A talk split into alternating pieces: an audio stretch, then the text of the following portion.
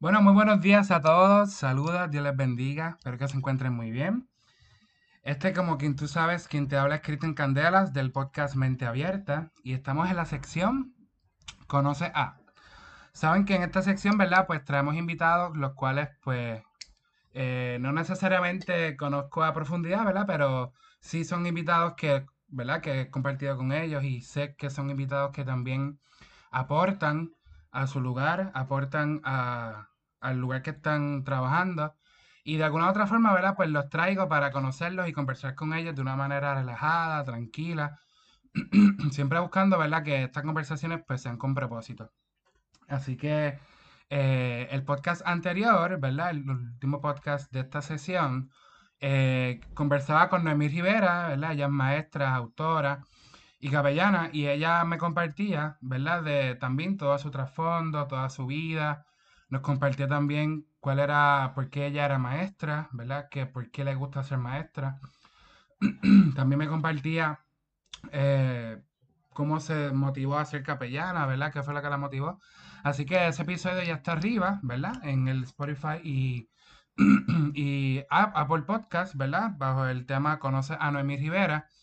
Y nada, te invito a que lo escuches, ¿verdad? Y si de alguna forma u otra, pues, eh, esa conversación tocó tu corazón, ¿verdad? Y de alguna otra forma tú sientes compartirlo, pues te pido que así también lo hagas, ¿verdad? Para que todos podamos conversar y, y tener conversaciones con propósito y, y sobre todo, ¿verdad? Con sentido. Así que en el episodio de hoy tengo también una persona que eh, yo estudié con ella hace un tiempito, ¿verdad? Estudiamos algo que nos apasiona. Eh, fue, en mi caso fue por un tiempo breve, ella logró culminar, ¿verdad? Pues ese estudio. Y también es una persona que, que conozco, ¿verdad? Por, o sea, conecto con otras personas, ¿verdad? Este, a través de ella, pues conocí a Sonia y a otro convete y a Pamela, ¿verdad? Que también está ahí infiltrada. este, así que nada, ella, ¿verdad? Se va a presentar y obviamente pues vamos a empezar esta conversación con ustedes. Pues mira, Cristian, gracias primero que todo por la invitación. Estoy sumamente agradecida, ¿verdad? por, por la invitación. Estoy muy emocionada por esto. Mira, mi nombre es Vanessa Correa Malavé. Eh, soy doña de Banico Design, una casa productora emergente, ¿verdad? Y mira, una de las cosas que yo hago para relajarme, para estar relax, algo que me gusta mucho hacer, eh, que lamento no hacerlo todos los días, es ir a, ir a caminar al, Jardín Botánico aquí cerquita de Río Piedra. ¡Ay, qué brutal, qué belleza! Sí, es un sitio hermoso y me encanta cuando estoy así bien abrumada, arranco para allá. Mira, tú lo dijiste y yo me transporté, mano, al jardín así. Porque yo también a veces, por ejemplo, a mí me gusta mucho ir a la playa y quisiera ir a menudo, pero es que a veces las cosas que uno tiene, que no es excusa, vamos, porque uno puede sacar el tiempo, ¿verdad? Pero pues ya tú sabes cómo es esto, la autogestión, eh, el estar bregando aquí y allá, pues la realidad es que nos consume y a veces lo que yo hago es, me acuesto en mi cama hasta el otro día y ya sigo.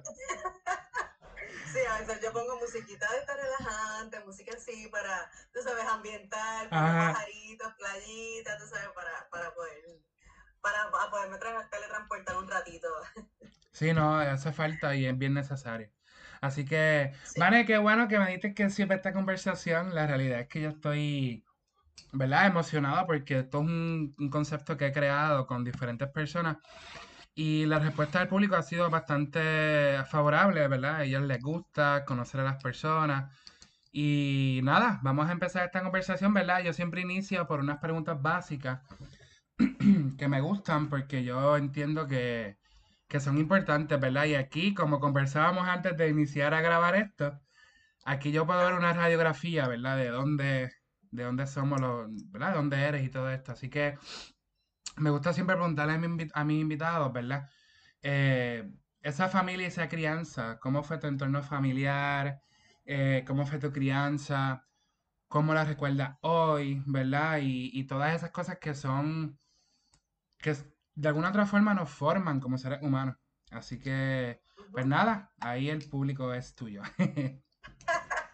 pues mira, Cristian, eh, me encanta que me hicieras esta pregunta porque no mucha gente la hace, ¿verdad? Y como te dije ahorita, eh, yo creo que es bien importante por eso mismo, para saber de dónde vienen las personas y, saber, ¿verdad? Un poquito más. Y poder entenderlas también. Pues mira, yo soy de Caguas. Eh, soy, eh, me crié en una calle sin salida. Ok. Este, sí. Eh, de hecho, soy adoptada. Okay. me adoptó mi me adoptó biológicamente lo que sería mi tía. ¿Verdad? pero crezco sin papá porque mi, el papá adoptivo falleció a los dos años, ah, cuando yo tenía dos años. Okay. pues yo crecí básicamente sin, sin papá. ¿Y te adoptaron desde eh, pequeña? ¿La familia que te cogió? Me adoptaron, sí. Pequeña. Sin certificado de nacimiento, ya. dice este, los, los, los, los, apellidos de ellos. Okay, okay. Pero lo curioso es que después me entero, a través de los años, sí. me entero que la que era mi mamá biológica era la que yo le decía a mi tía. Ella tenía una condición mental oh. en la cual... O sea, que era tu mamá. Una novela. Diantre Vanessa, mano. Mira, hay que escribir esto. Hay que escribir. Hay que escribir esto. Wow. Wow, de verdad. Sí, este, sí, ella tenía un retraso mental, creo que fue porque se cayó de un segundo piso. Eh, so, ella estaba, eh, como te digo, ella tenía ese retraso mental mi abuela no podía hacerse cargo porque pues seguro social decía que ella era muy mayor. Sí. So, estaban buscando, ¿verdad? Que iban a hacer conmigo. Se enteraron del embarazo súper tarde. Yo creo que ella ya tenía como 6, 7 meses de, de, gestación. Ok. Este, so me, ¿verdad? Me, me, me acoge la que biológicamente sería mi tía. Y mis primos, pues son mis hermanos. Dios mío, señor. Wow. Sí, pues fue algo bien interesante. Dentro de todo me crió sola, porque ya mis hermanos eran mayores, ya estaban en high school, ¿verdad? Cuando pasó todo este suceso. Eso, básicamente tengo una crianza de hijo única. Ok. Eh, yo digo que gracias a eso, pues a mí me encantaba pues ser el centro de atención, que conozco lo que es el baile. y okay. lo que es el baile, lo que me encantaba imitar. Yo era de las que me encantaba imitar a Yodañón y el de talent show. De verdad. Así el pelo, sí, sí. Este, y me encantaba estar metida. Yo era como, estaba como el arroz blanco en todos lados. En todos lados. Eh, estaba en un talent show y iba para allá. La semana de la puertorriqueñidad me tenía que vestir de India, vamos para allá. Eh, tú sabes, ya sea todo. eh, que Mira, y a, también. a último momento se lo decía con, porque yo también era igual. Y le decía a mami un día antes, mami, tengo que hacer la salida en esto. y es como que, ahora tú me estás diciendo eso, nene. Mira, pues yo siempre lo antes con anticipación. Sí, si quieres mañana mismo me lo decía. A mí me encantaba, de hecho también eh, mi, mamá, mi mamá pues sabia y me puso en un, ay Dios mío, en, en, donde yo vivía, en Villa María, en Cagua, ellos tenían, eh, esos son como que varias urbanizaciones juntitas. Okay. Y en la de, y en la, y en la urbanización que estaba atrás había esta señora hermosa ella, doña Vilma, que ella estaba cargada de la patutera. En la patutera. La que era la patutera, eso era como que todos los viernes a mí me encantaba llegar, porque eran las patuteras y se tenía que llegar, o sea, a mí me encantaba. Estuve así básicamente toda mi elemental. Okay. Eh, y fue hermoso porque me ayudó, eh, ahí fue que conocí a hacer postres from scratch. Qué brutal, o sea que eso este te, te aportó otra cosa a tu vida desde pequeña. Sí, sentirme y sentirme como en comunidad, ¿verdad? Que es una palabra que estoy usando mucho ahora, pero, pero tener, sentir que estaba con amistades, tú sabes. Y que es importante, hermano. Sí, porque entonces el, eh, cuando a mí me adoptan la, la edad es, eh, es, mucha la diferencia de edad. Okay. So, mi mamá no estaba, no, estaba en el mood como que de sentarme a jugar con Barbie. O sí, sí, no. Yo, Sí, yo sí me sentaba con ella a jugar este juegos de mesa que me encantan, by the way. Sí, me sí. cartas, todos los juegos me H1, a mí me encanta también, eh. Sí, exacto. eh, y jugábamos y un montón de cosas bien chéveres, este, ¿verdad? Y, y básicamente eso, eso fue lo que, lo que me formó, este, eh, y fue bien increíble porque fue bien interesante porque a todas estas, pues como familia, eh, eh, como estética puertorriqueña, sí, sí, sí. ellos pues les, gustaba tomar y les gustaba hacer, ¿verdad? Y yo recuerdo que a mí nunca, gracias a Dios, nunca me dio por tomar. Okay. Yo decía, yo no quiero hacer eso. Yo decía, yo no quiero hacer esos papelones. De verdad, ok, ok. Y decía, yo no quiero hacer esos papelones. ¿Y el día de hoy no tomas nada? ¿El día de hoy no tomas nada? Mira, tengo que decirte que no. A mi esposo no le gusta tomar. Este, A mi esposo no le gusta tomar. So, de verdad, no. Puede ser que de mí en 100 vaya a quedar y me tomo una sangrita esta chiquitita. Sí, sí, pero no. Ajá. exacto, me gusta la sangría. Eh, me gustan las cosas dulces. ¿Y el mojito? ¿Te gusta? chiquitita, el mojito, fíjate, pero a veces el mojito lo que es que me lo tomo sin alcohol. Ve a los sitios y como que me lo tomo así como que para Ok, sí, para refrescar. Pero fuera de eso, no soy de, de así de tomar. Me gustan más los tragos dulces, este, eh, piña colada y bella, a mí me encanta. me gustaba mucho. Pero nunca fui de emborrachar, o sea, nunca fui de tomar, eh, de tomar en grandes cantidades. Tú sabes que cuando uno está en high school, pues es como que le, esa edad es como que todo, todo sí, aventura, tú sabes, y probamos aquí, probamos allá, pero yo nunca fui de tomar, como que de, esos tipos de jangueos no, no fui mejor. Yo preferí irme a casa a ver una película, tú sabes. Ok, ok. Este, entonces cuando en, en intermedio recuerdo que hacía pantomima, me gustaba mucho la pantomima. Qué brutal. Hasta que llegué a, superior, cuando entra a superior, conozco la clase de teatro. Okay. Entonces fue, para mí fue como que, espérate, ¿qué es esto? Sí. Salón era como que, espérate, y esto, tú sabes, eh, fue bien hermoso porque ese salón de teatro tenía su escenario, lo acababan de remodelar. ¡Qué brutal! Su propio escenario. Tenía su propia área. Me muero. Tenía su, tenía su tarimita, eh, tenía su telón, atrás del salón era el camerino, o sea... Que él mismo podía presentar y todo. Exacto. Es solo que todo maestro sueña, mano. Exacto. Literal. era bien porque era, era bien práctico y tenía luces reales de teatro. Wow. Que tú sudabas como un demente. Sí. Pero tú sudabas, el maquillaje se te regaba, pero eran las luces reales eh, eh, y era, y era un, básico, pero era bien funcional para lo que nosotros hacíamos. Ajá, funcionaba, claro, para lo que... Brutal. Sí, entonces cogíamos las clases después de, ¿verdad? Después de, de la hora escolar eh, y lo que hacían era que la presenta ah, practicábamos por una pieza y a final de semestre se la presentábamos a todo el grupo. Eso se notaban los salones. Entonces, como el salón era bastante grande, eh, pues eh, tú sabes que eran un montón de funciones porque donde yo estaba la escuela era grande. Estaban que si los de comercio, que si los de, que si los de grado 10 de regulares. Como yo como cuatro grupos, porque el salón era bastante grande. So, De modo como estaban las sillas, podían caber. Y entonces por la noche se hacía la función familiar, que eran todos los familiares de todo el mundo. Ay, qué bonito. So, sí, este, entonces ahí también eh, mi primo llegó de Estados Unidos y me dice, mira, yo estoy en el, en el teatro de, de, de, Caguas y yo. Pero espérate, ¿qué es eso? Tú me estás hablando en chino. tú me estás hablando en chino, ¿qué es eso? Y me dice, no, que en el, en el municipio de Cagua están dando talleres de teatro, después un horario de escuela y yo. Pues ya tú sabías que yo tenía triple doble matrimonio. o sea, tenía, tenía interlocking, yo tenía, gracias a Dios, pues tenía interlocking en la escuela, uh salía como el mediodía. Ah, pero brutal. pues a las tres me, sí, me, me, caía el tiempo porque yo lo que hacía era que salía de la escuela, estaba, salía al mediodía estaba ensayando como que de una a dos y pico, tres, y a las tres me iba para el otro taller de teatro del municipio, salía como a las seis, y ahí me iba para mi casa. Ok. O sea que estamos viendo, ¿verdad? Que para explicar a nuestra gente que el teatro ha estado bien eh, desde chiquita contigo. O sea, el teatro. Y, y, yo, y esto es bien, mano. Esto es bien. A mí me gusta mucho preguntar esto también.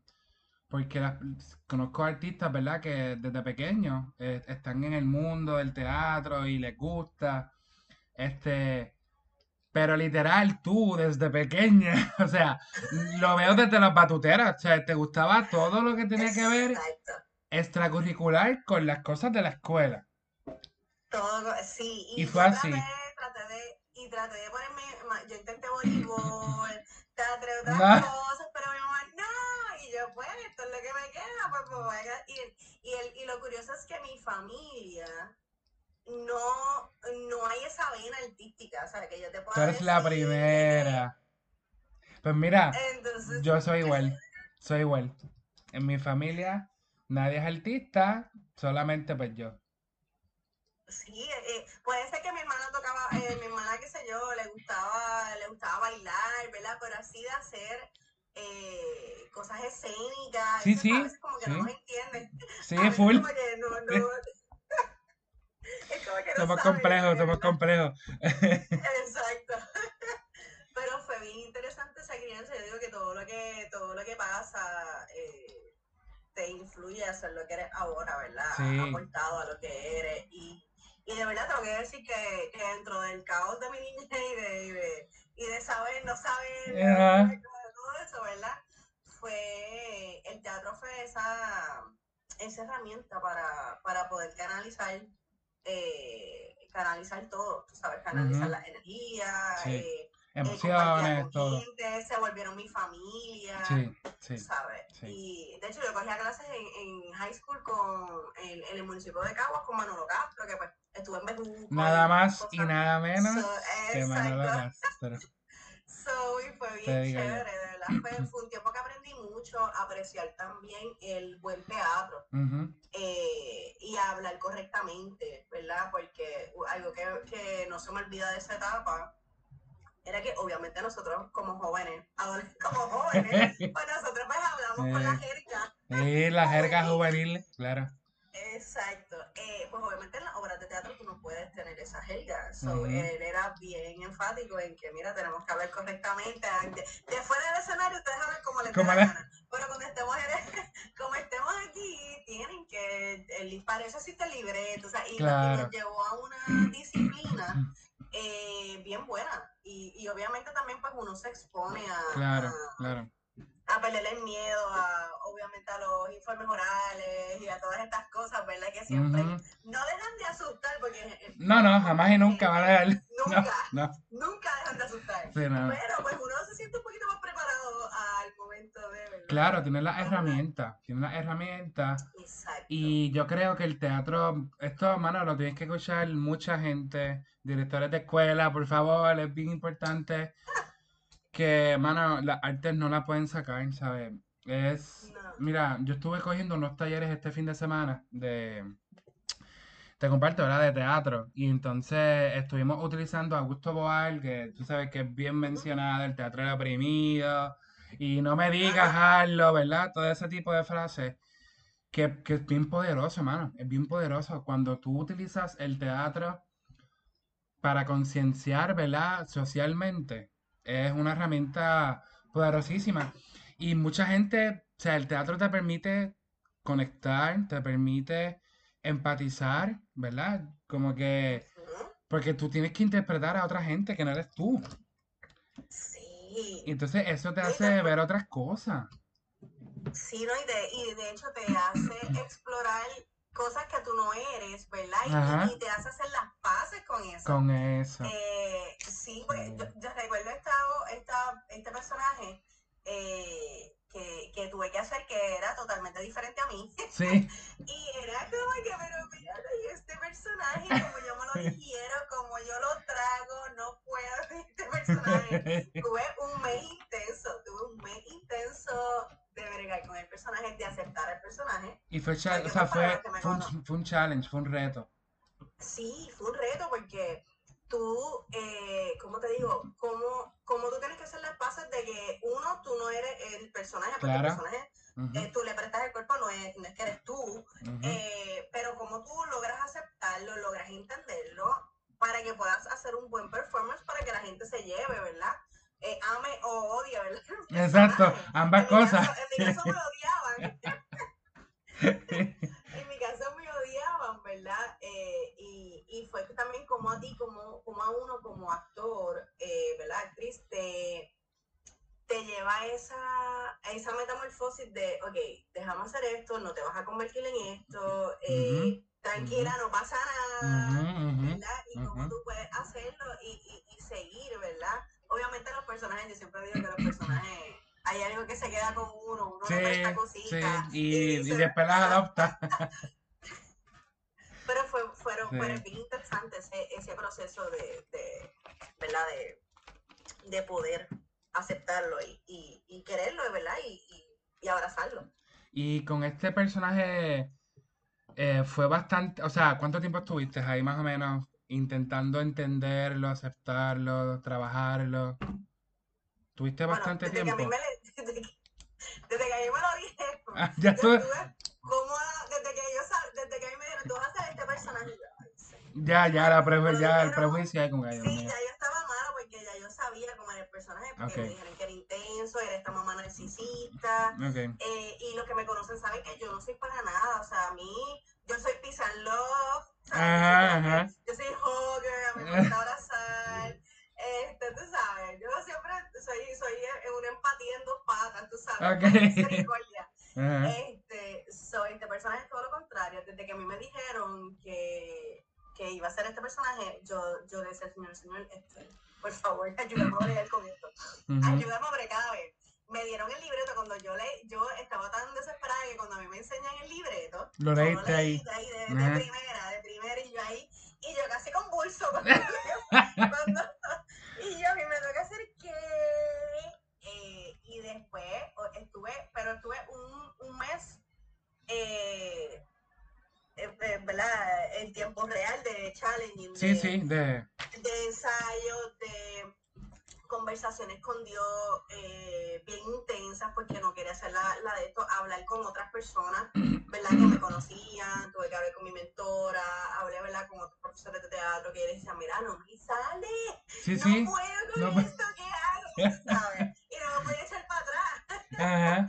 ¿Verdad? Porque entonces no voy a echarme para atrás, ese era el que me dieron y yo, pues, no sé Sí, era, no, y era, y era, ese era, eso fue parte también de lo que estudiaste, eh, la certificación que estudiaste. Sí con eso looking, ok, ok. Exacto, en la, en la escuela de danza, ese era el trabajo final.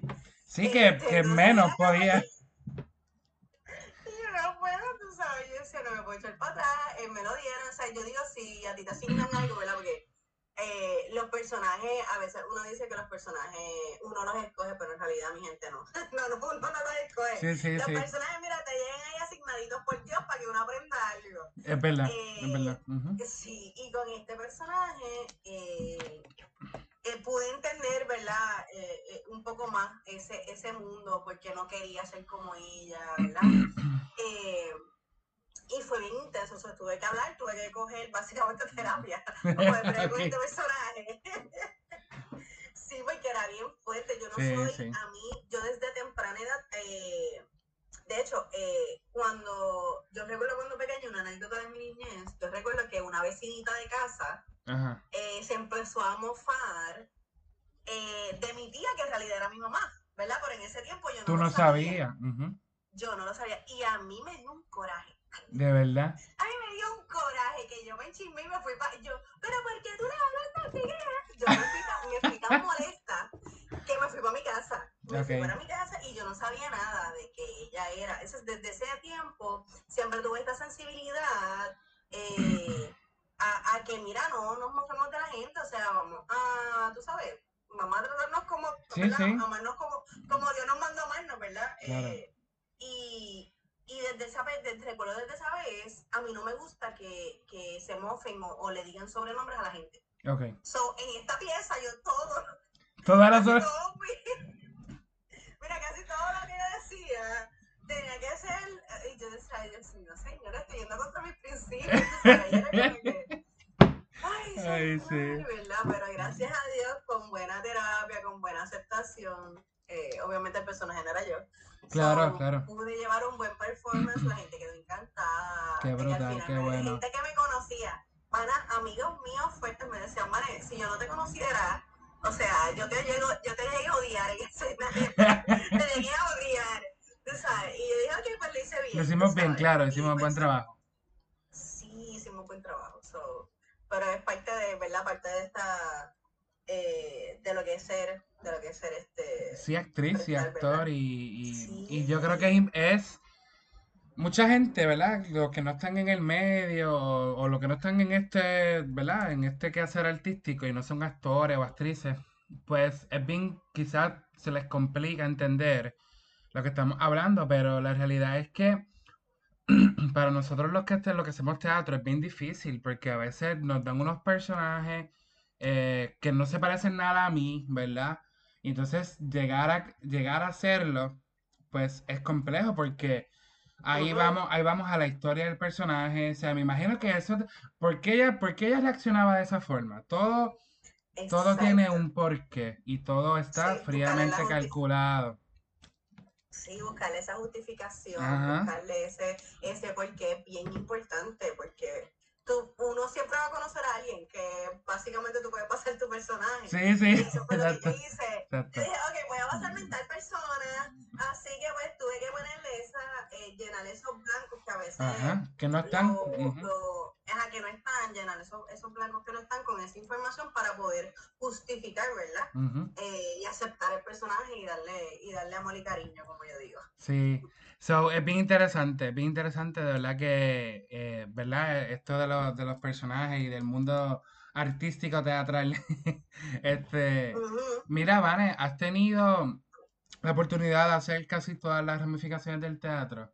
Entiéndase comedia, drama, tragedia, este, musicales, eh, o te falta alguno por hacer, o quieres hacer uno.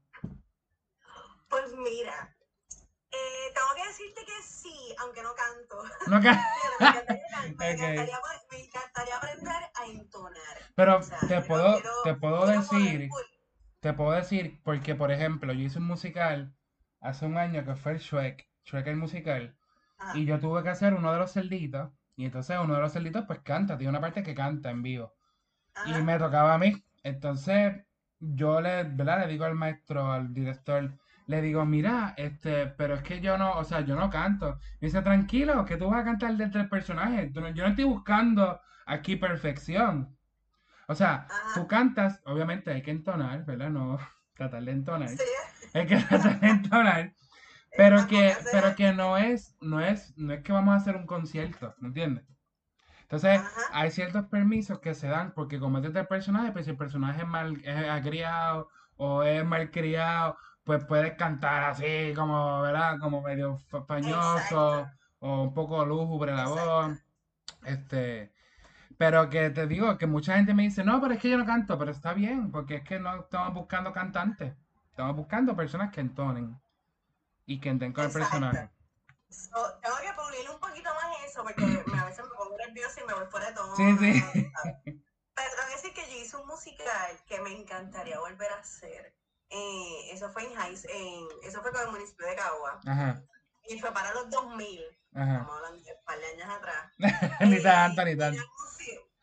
Este, y era el musical de Maestra Vida.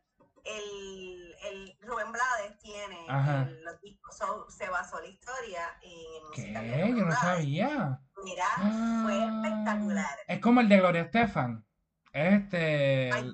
El que hicieron recientemente. Ay, Dios mío, se me olvidó el nombre. Anyways, cuando me acuerdo te digo. Pero es un musical basado en la vida de Gloria Estefan, en toda su historia, toda su trayectoria. Y es un musical. Hicieron recientemente. pero este si tú escuchas las, eh, si tú escuchas las, el, los discos de Maestra Vida, lo pueden buscar en YouTube y eso. Eh, eh, tiene una secuencia, es una historia. O sea, básicamente los dos discos son una historia. Oh. Lo que pasa es que, que son las letras, hay la canción más famosa ahí, si no me acuerdo, es la de Ramiro. Este, que es cuando nació, nació mi niño, mi niño, Esa canción es de ahí. Eso eh, básicamente lo hicimos como, ¿verdad? Como, como colectivo. Sí. Eh, hacer el guion entre, entre canción y canción eh, ver qué canción funcionaba, cuál, en qué momento la editábamos. y básicamente nos tiramos, nos tiramos la longa porque son es bastante cómodo horas. O sea, esa era musical, va musical, viene, tuvimos que coger y eran, Y eran todas las, todas las canciones. Sí, y eran, si no me equivoco, eran todas las canciones. Lo bueno fue que no tuvimos que eh, cantar. Okay. Lo que hicimos fue doblar. Ok, ok. Lo que tuvimos que fajarnos fue en el baile. Sí, pulirlo es exacto, que es la otra destreza del musical. Exacto. So, esa versión de ese musical lo hicimos así, bailando. O sea, básicamente eran la, la, la canción en vivo, la canción tal cual, la canción textual de la, del disco. Ajá, este, lo que hizo fue que se editó algunas cosas como que ponerla más corta o eso, para que ¿verdad? No, la obra no fuera tan extensa. Eh, y fue un vacilón, nosotros hicimos un montón, yo recuerdo que nosotros fuimos a universidades. ¡Wow! Pero qué brutal. Nos fuimos, sí, nos fuimos, y recuerdo que en Caguas fuimos varias funciones, eh, fuimos creo que a Calle, a la Universidad de Calle, y fuimos a Vega Baja, hay un, hay un, y no es el Teatro América, hay otro teatro que tiene Vega Baja, que es hermoso, que creo que ahora lo convirtieron en algo de cine. Okay. Pero ese teatro a mí me encantaba porque la acústica era hermosa. Ay, eso, eso uno aprecia un montón, mano. Eso no lo aprecia un montón. Fue, fue tan cool. Yo recuerdo, y entonces éramos un montón de gente. De verdad, eran un corillo. Un corillo, éramos un corillo, entonces había doble elenco. Oh, Entonces en unas funciones actuaban unos, en otras en esa pieza Sí, habíamos como 30, o sea, si mal no recuerdo, habíamos un montón de gente. habíamos un corillo. Habíamos un corillo. Un montón. Habíamos un corillo. Este, sí, habíamos un corillo. Eh, y lo cool fue que se aprendió un montón, o sea, porque tuvimos que coger, fue, ese trabajo fue de un año. Básicamente, Completo. el primer semestre fue, sí, el primer semestre fue a la full, eh, full escritura eh, mira que ustedes creen, se puede hacer esto, se puede hacer esto otro. De hecho, recuerdo que en ese musical este, eh, salió Alexon Duprey, que ahora está haciendo, este, ¿verdad? Un montón de cosas. Sí. Eh, y él era uno de los personajes, McPhilly. Wow. estaba ahí.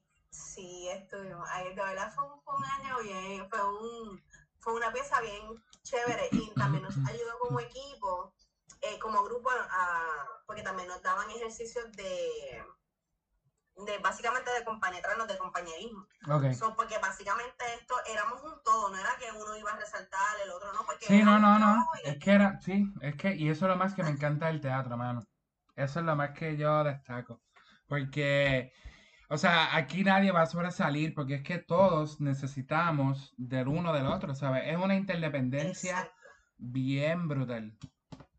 Y es una de las cosas que me gusta mucho.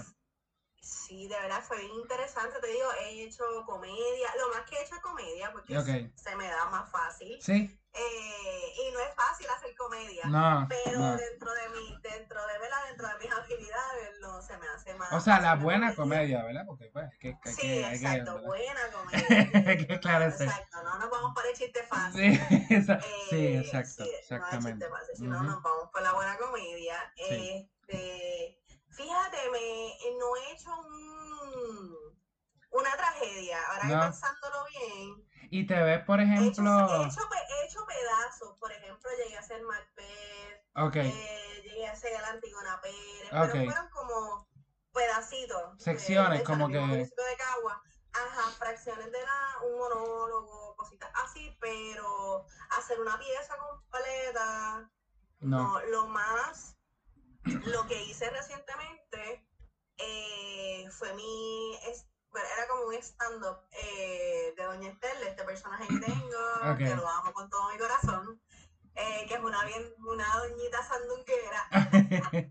Doña Estela, Doña Estela es buena gente. Este, y era básicamente, yo lo que hice fue con Doña Estela en ese stand-up, yo escribí un, mi historia. O sea, mi historia per se, por las cosas que yo había pasado eh, las cosas trágicas que me habían pasado, pues básicamente lo traté de hacer con comedia, usé música este, para llevar algunas piezas. Que fue como que lo más tragedia que lo hice, pero básicamente no cuento porque le metí comedia.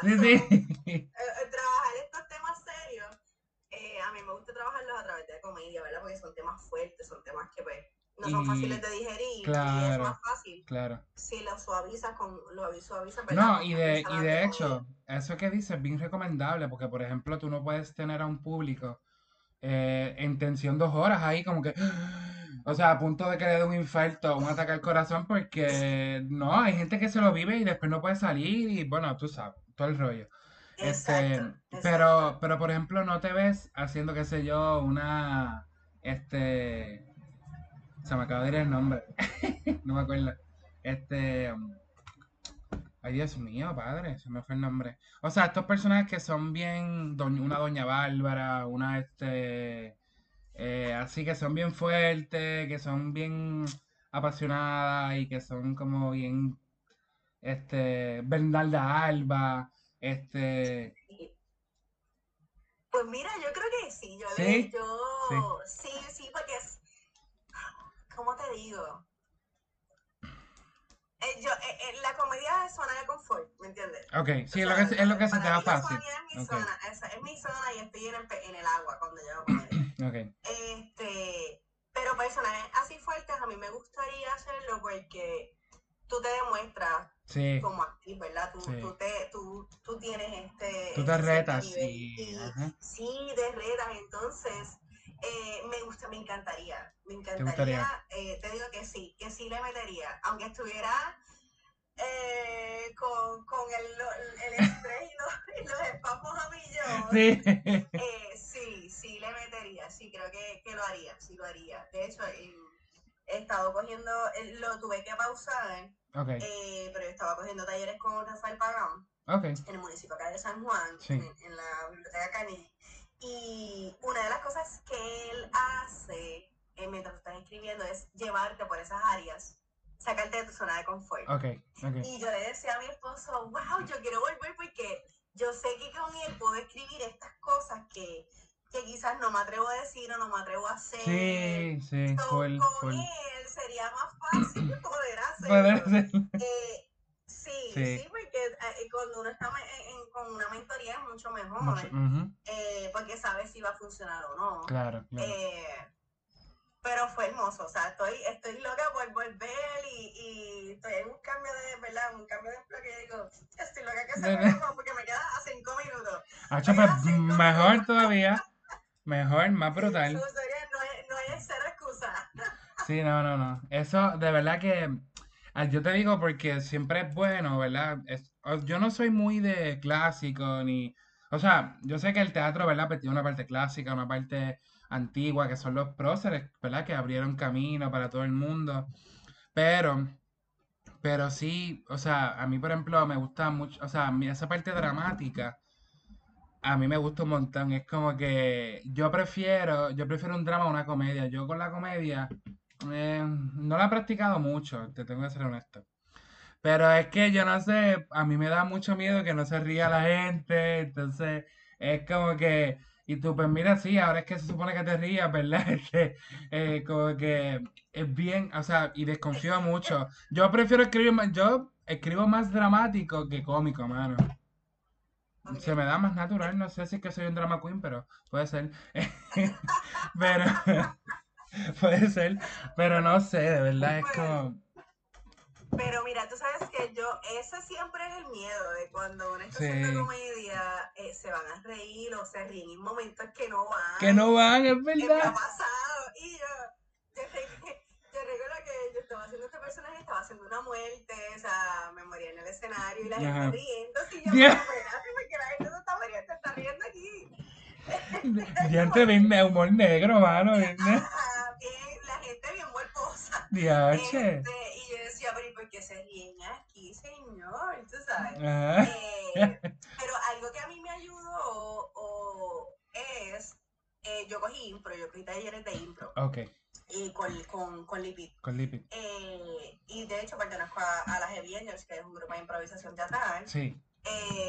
Y algo que me ayudó ha sido eso, porque cuando tú estás haciendo impro, tú literalmente estás porque no hay, no hay libreto sí, no, hay, no hay nada. Tienes que arriesgarte.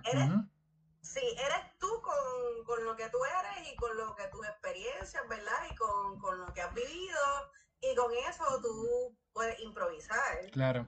Eh, y eso y eso me ha ayudado a estar más pendiente a que la gente no se a, a no estar tan preocupada a que la gente no se ría porque hay veces que la gente yo nosotros hicimos un show de improvisación para los adolescentes de la iglesia. Okay, y ellos así, eh, pero no me pueden ver. ellos, ellos, ahí con la cara montada, serio, y yo decía, y yo iba para atrás y salía del escenario y yo, por esta gente no se está riendo, yo estoy muriendo, lo estamos haciendo bien. Cuando terminamos, que nos, ¿verdad? Terminamos el show y toda la cosa, que se terminó la pieza y nosotros ahí preocupados porque nos estaban riendo, pero, pero Cristian no se pero estaba nada, riendo nada, de nada. nada. Porque Face había uno que otro que se ponía la mano en la boca. Al final. ¿Pero y por qué? ¿Por qué hacen eso? Qué brutal. Y yo, pero ¿y por qué no se rieron si les estaba gustando? Dios mío, no hagan eso. no hagan eso, por favor. Si tienen ganas de reír, se ríen. Ajá. Tú sabes. Eh, y también hay veces que pasa que cuando uno está haciendo comedia, depende del teatro en que tú estés, tú no lo escuchas. Ah, A menos que se, se esté riendo bien duro, tú no lo escuchas a la gente. Entonces tú te creas la. Y tú, vas y tú sí la película, tú te creas la película, pero no. Y tú, y tú tienes que seguir porque, pues, ni modo. Sí, no, la un montón.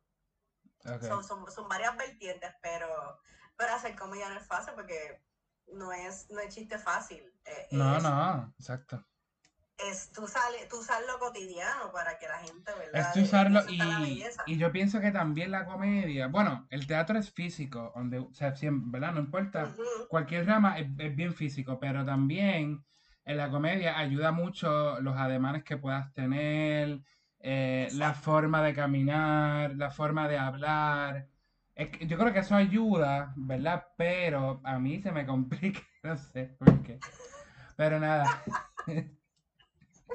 No, pero el teatro, el teatro es hermoso, o sea, y, Sí, no, no. y ahorita estaba mencionando, ahorita estaba mencionando algo de lo, de la, del teatro como, como para ayudar a sanar y de verdad eso Sí, a, a mí, es, o sea, yo, yo sané, yo, eh, ¿verdad? Dentro de, de mi, de mi historia, eh, yo estudio teatro para los 2000, eh, terminé, me quité como en el 2005, o sea, estudié desde el 98 que empecé en la high school, me gradué en el, do- en el 2001, me fui para la UPR, estudié teatro, educación, comunicaciones, y estuve así hasta el 2005. ok, En el 2005 me, me, me caso, me emparejo, ¿verdad? Me voy a convivir y la persona con que yo estaba me, me decía que, lo, que no le gustaban mis muecas, que no le gustaban ¿De muchas verdad? cosas mías y era...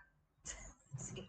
Y era como que, pero, pero, ¿y por qué estás conmigo? Tú sabes, era como que... Ajá, exacto, es como que no eh, yo entiendo. decía, yo después, ¿verdad? Después analizo después de muchos años porque yo estuve 10 años. Wow. Acuérdate que yo no tenía papá. So, al no tener Sí, papá, sí, sí. inconscientemente, él era mi papá. Claro, So, claro.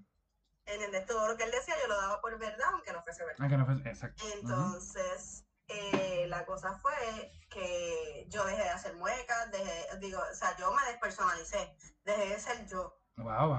Y hasta que Dios, me- Dios, Dios llegó, Dios me vino a ver Sí, Y pues, me transformé, hice varias cosas, ¿verdad? Me divorcié. Y dentro de todo eso, dentro, estoy en la iglesia y voy a este círculo, ¿verdad? Le, le llamamos círculo a donde, a donde vamos, Sí, eh, a los grupos, ¿verdad? A los grupos de conexión. Eh, y voy a este grupo eh, que se llama ADN Creativo. Yo dije, voy para allá, a ver lo que es yo no, no, no había hecho teatro, no había hecho nada. O sea, estoy hablando desde el 2005 hasta el 2018. ok. Cuando llegó a 2018 este grupo, eh, de hecho ahí es que conozco a Sonny Lemar, Ok. eh, Sonny Lemar fue a dar un taller de impro.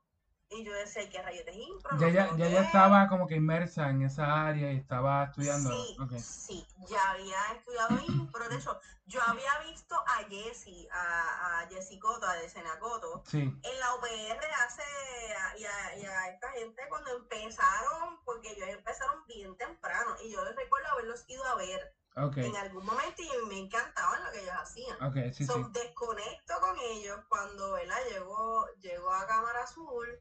eh, pues ahí veo toda esta gente y yo, mira, pero este estudió conmigo en UPR, mira, este también. Mira, así que conectaste ahí. y yo, mira, este, el chiste es que estoy cogiendo este taller de, estoy cogiendo esta impro con Sony y nos ponen a jugar. Ok, Y fue bien interesante porque cuando nos ponen a jugar, pues yo saqué lo que tenía guardado mi talento. lo que eras mi tú, sí. enterrado Sí. hace muchos años. Lo que eras Lo tú. saqué a pasear. Y fue bien interesante porque la gente no se estaba burlando de mí, sino estaba disfrutando de lo que yo estaba haciendo. Wow, pero eso, eso es sanidad. yo- Eso es sanidad.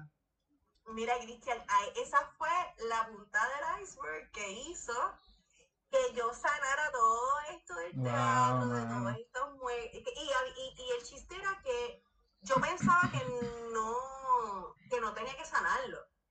Eso, es lo que uno cree, eso es lo que uno cree. Exacto, exacto. Dios me llevó allí, yo sané eso y fue tan hermoso esa, ese despunte que yo seguí yendo allí, seguí, seguimos haciendo impro, hicimos show para la misma iglesia. Eh, y hoy día, hoy día haces, ¿verdad? Impro. Hoy día eh, haces impro con, con Sonia y con. Exacto. Exacto. Y entonces, ver esa sanidad de que la gente me decía, Vane, tú no eres la misma hace seis meses, te ves más radiante. ¿Qué estás haciendo? y después, mira, te cuento. y entonces, eh, ha sido hermoso porque ahí es que yo con esto, eh, eh, con ADN, pues ahí es que conozco, ¿verdad? Lo que es la impro, conozco que el teatro ayuda a sanar. Eh, y te doy fe de eso porque yo lo viví. Y uno puede sanar de tantas, de tantas maneras. De tantas, de tantísimas. Sí, porque tú ves, tú ves experiencias que tú no tienes que pasar tampoco por ellas. O sea, tú aprendes por lo que viste literalmente. Exacto. Exacto. Sí, sí. Pero es sanador, es sanador para tanto para el actor, ¿verdad? Actor, actriz, para el productor, director. Sí, para todo el corillo, ¿verdad? Todo el crew, todo el crew de... Y te lo, eh, eh, es una realidad, mano, y inclusive Augusto Boal buscaba, ¿verdad? Cuando él se reunía y estuvo en Brasil y empezó a resurgir todo, el todo este teatro oprimido, él buscaba visibilizar los problemas que la gente estaba teniendo a través del teatro. Entonces, ahí viene esta frase maravillosa que la gente decía, no, pero haz esto porque presentaban un problema y presentaban, ¿verdad? Cierta, una, una, ¿verdad? Una conversación. Dice, no, pero es que el público dice, no, es que tú tienes que hacer esto y esto, otro y esto otro. Y le decía, no me lo digas, hazlo. Ven, toma el papel. Entonces, eso es poderoso. Eso es poderoso porque ahí sacamos tantas, ¿verdad? Tantas cosas que a veces hablamos y no estamos ahí inmersos para pasar el problema. Este, y eso nos hace ser más empáticos con las demás personas. Y yo creo que eso fue lo que pasó contigo. Eso fue lo que yo creo lo que pasó contigo. Exacto, sí, no, y te digo que fue una sanación tan hermosa que yo eh, después mi esposo me veía porque me volví a casar con un hombre de Dios. Ay, qué yo bueno. me lo regaló, me lo puse ahí en bandeja. Qué bendición, de verdad. Eh, Sí, de verdad que sí. Este, y, y mi esposo me veía y me decía, Vanessa, que tú eres otra, tú eres otra cuando estás en el escenario, o sea... Te transformas, te transformas. Sí, me transformo eh, y, y, él sigue como que, como que dándome ese support. El support que no tenía fue el support que, él me estaba dando. Eh, incluso cuando, gracias a él, también conozco a Pamela, ahí fue que también conozco a Pamela. Okay. Eh, y súper random, ahí es que me sale lo del, lo del seminario de, lo de la certificación de Lucky. Y ahí es que yo termino hacer eso. Cuando yo me presento en la primera pieza que hice, eh, que fue Ceniza Jiménez, que fue escrita por Pamela, fue, una adaptación de un guion de su papá. Cuando yo me paré en el, se acuerda que me paré en el Braulio, me paré en el Braulio Castillo y yo miraba el escenario, o sea, estoy viendo la foto ahora mismo. Sí, sí, este, eh, Y yo estoy parada en el escenario mirando la silla. Fue como, bien, lo logré. O sea, I did it. Fue como que, y yo bien nerviosa, yo tengo que estaba bien nerviosa, bien nerviosa, bien nerviosa. Sí. Eh, siempre me pongo nerviosa antes de la, siempre, siempre. y yo creo que eso siempre va a pasar, porque sí, eso siempre va cuando a pasar, no pasa es que ya algo pasó. Algo está mal. Sí. Eh, y recuerdo que mi esposo llegó temprano y fue, me acuerdo que fue bien, bien lindo vestido. Ah. Y yo, pero porque tú estás tan lindo vestido, me dijo, no, porque es tu primera vez y todo. Y yo, ay, qué lindo. Eh, sí. y me dice, viene y me dice, Vane, eh, yo le dije, mira, soy bien nervioso. Y me dijo, Vane, disfrútatelo. ya, tranquilo, yes, relax. O sea, ya estás aquí. Ya estás aquí. Llegaste. Exacto, ya llegaste. Llegaste. Disfruta. Y recuerdo que cuando hice la escena que mi papel era relativamente, eh, como éramos muchos, no, yo no hablaba mucho. Okay. Pero siempre estaba en escena, siempre estaba presente. Sí, que claro que igual, pero que tienes que estar pendiente, porque estás en personaje aunque no hables. Estás en... Eh, fue bien interesante porque me decían, Vanessa, pero tú estabas como pues en el agua. Yo te vi, tú te transformaste y yo, ay, qué bueno. so, esa fue básicamente el, el, de ahí no he parado. Siempre estoy haciendo algo. Siempre tú me dices, ¿qué estás haciendo? Pues mira, estoy haciendo tal cosa, mira, estoy haciendo tal cosa. Ajá, sí, sí. O sea, siempre estoy, siempre he estado haciendo algo, ¿verdad? Porque yo digo que verlo desde, verlo desde otra perspectiva, retomarlo con estos años de experiencia, ¿verdad? que, que, la vida me enseñó, estos años, ¿verdad? Estos años que, la, que estuve en la Universidad de la Vida, eh, ha sido muy intenso y ha sido muy intenso y muy bueno para poder eh, mantenerme enfocada en lo que en lo que quiero hacer y en, en las producciones que estoy trabajando. Claro. de verdad ha sido hermoso. Ha sido hermoso. Qué brutal, qué brutal, Manes. De verdad, yo yo puedo dar fe que el teatro sana también porque es un proceso que nosotros, ¿verdad? Todo el mundo tiene diferentes issues, problemas cuando uno va creciendo, ¿verdad? Independientemente lo busques o no, pues va a pasar. Es como que, bueno, eso se trata la vida de esa forma.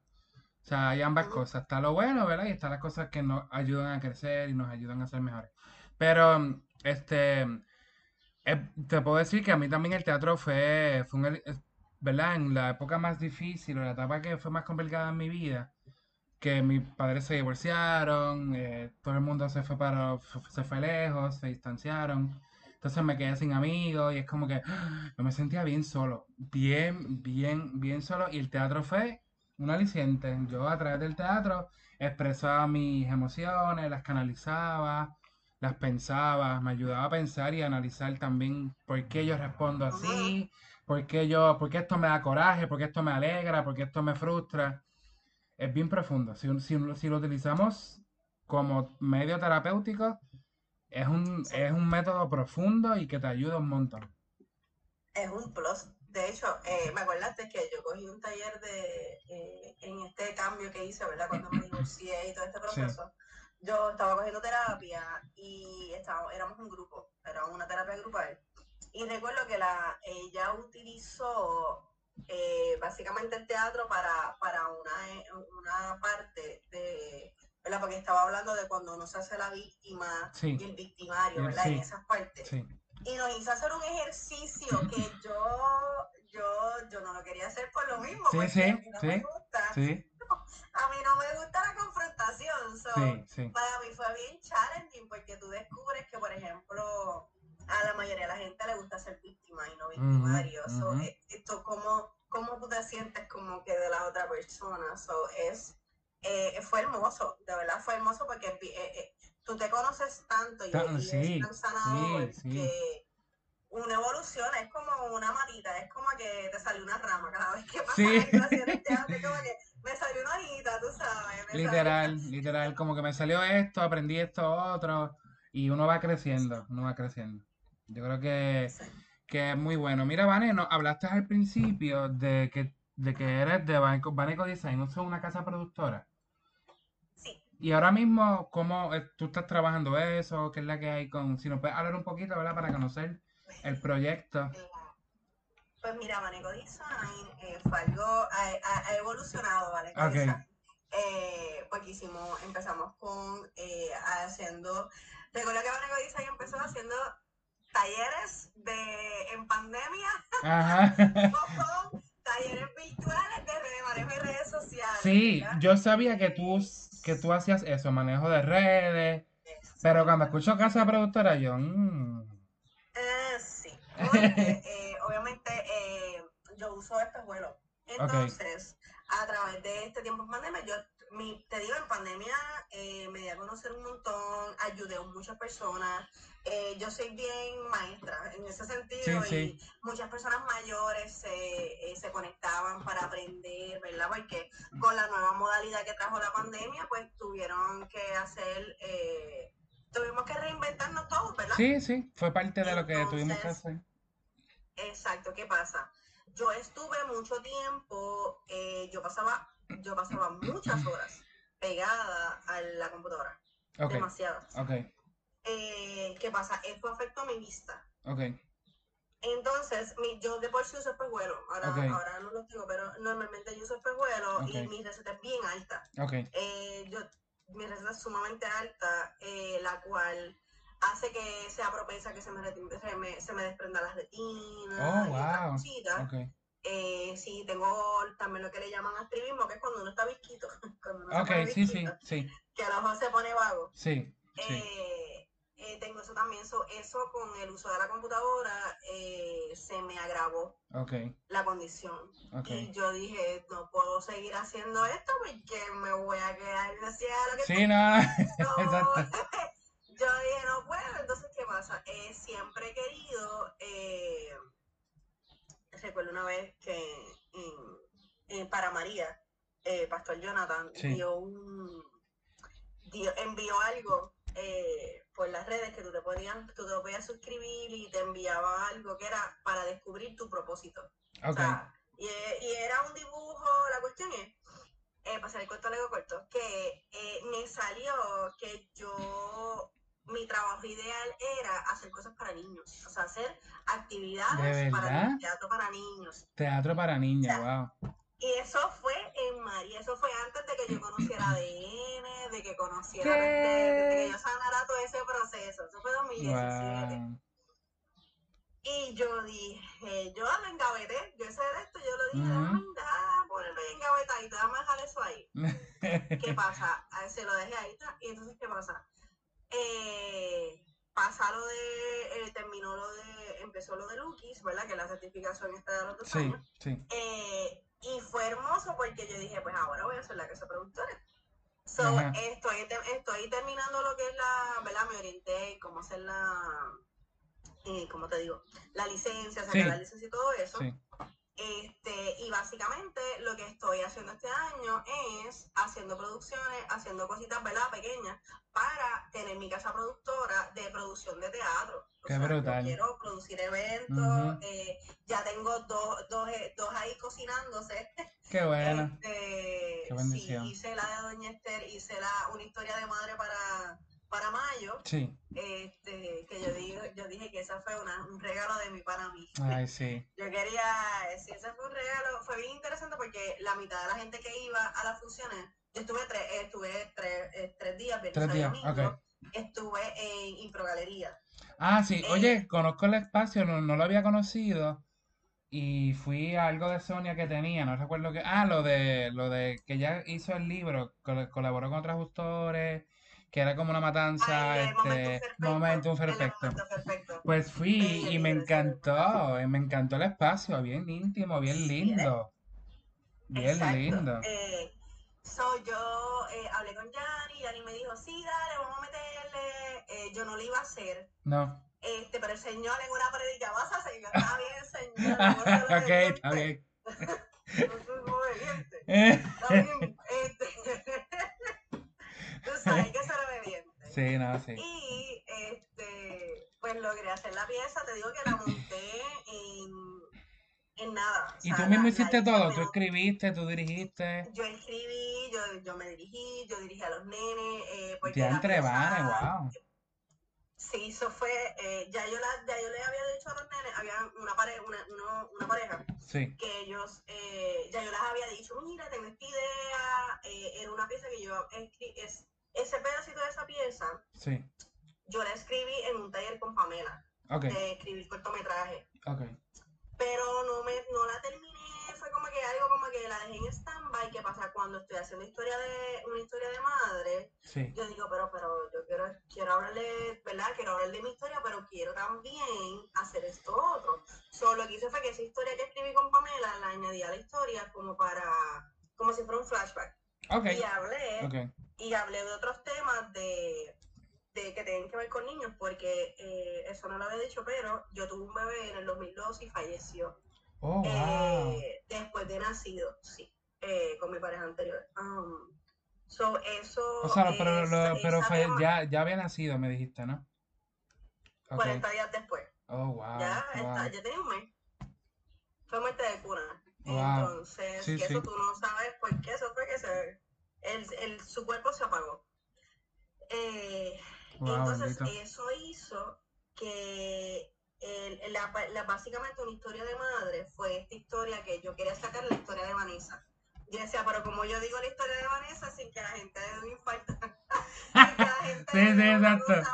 exacto. Tú sabes. Entonces, pues hablé del tema de la adopción, hablé del tema del, de la adopción, hablé de la muerte del nene, de Rafaelito, hablé del divorcio que yo, que básicamente qué fue lo que pasé. Básicamente lo hice desde un tema eh, y por eso yo digo que ese fue un regalo de mí para mí. Y fue bien cool porque la mitad de la gente, la mitad de la gente eh, no me conocía. Y ahí la mitad de la grupo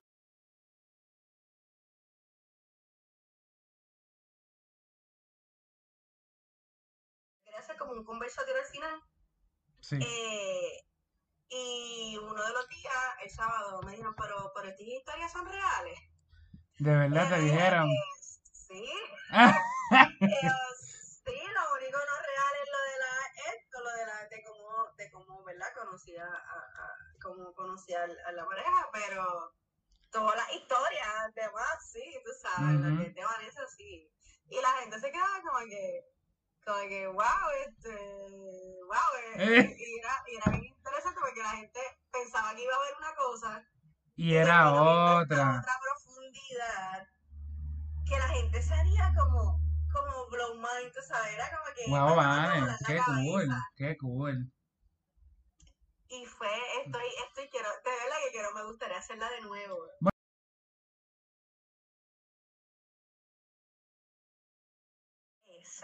Que, más, que es horrible, que... Sí, entonces fue bien interesante porque era como que estos temas en la última, en el último día, que fue el domingo, eh, mucha gente me hablaba y me decía, wow, Barry, gracias por ser valiente, por decirme tu historia, por contarme tu historia porque no mucha gente, eh, no, no. la gente a veces no, sabe, ¿entiendes? O, o, hablan de la maternidad, porque siempre hablan de la maternidad como que la parte linda, la parte hermosa. Sí, exacto, exacto, exacto. ¿Entiendes? ¿Y qué pasa con estas otras partes de que tú dejas de ser tú, que tú no, que o no puedes tener hijos, o falleció, o tú sabes, esta, o, o, o la adopción también, porque dentro de todo yo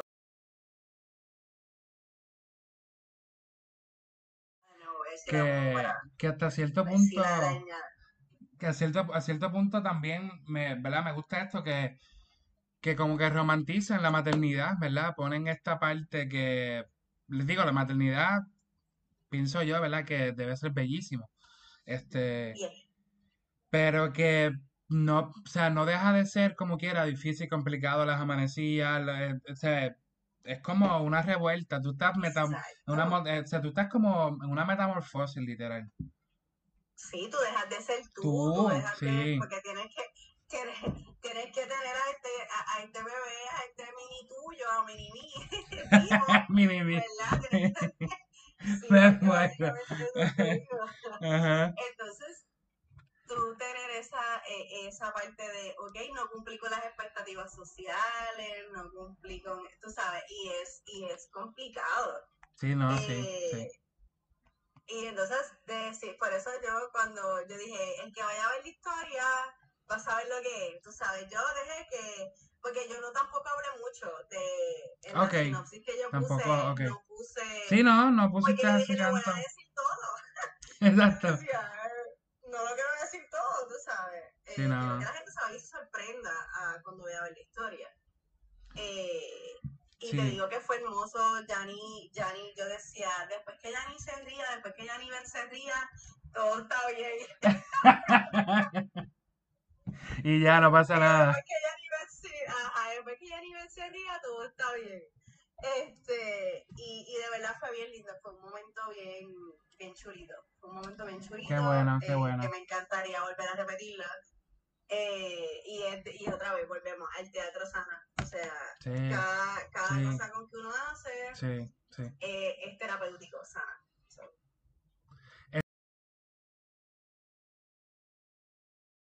Pero Ay, son tan, tan versátiles, hermano.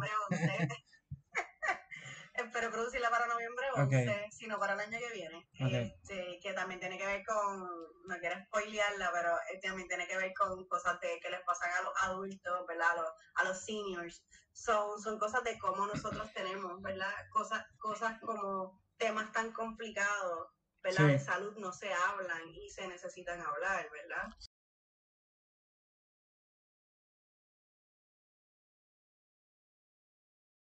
Eh, va a ser complicado porque son cuatro piezas. Esa, esa pieza grande, ¿verdad? Se divide en cuatro micropiezas de 15 minutos. Ah, ok, ok. Eh, y va a ser, va a ser mucho tiempo.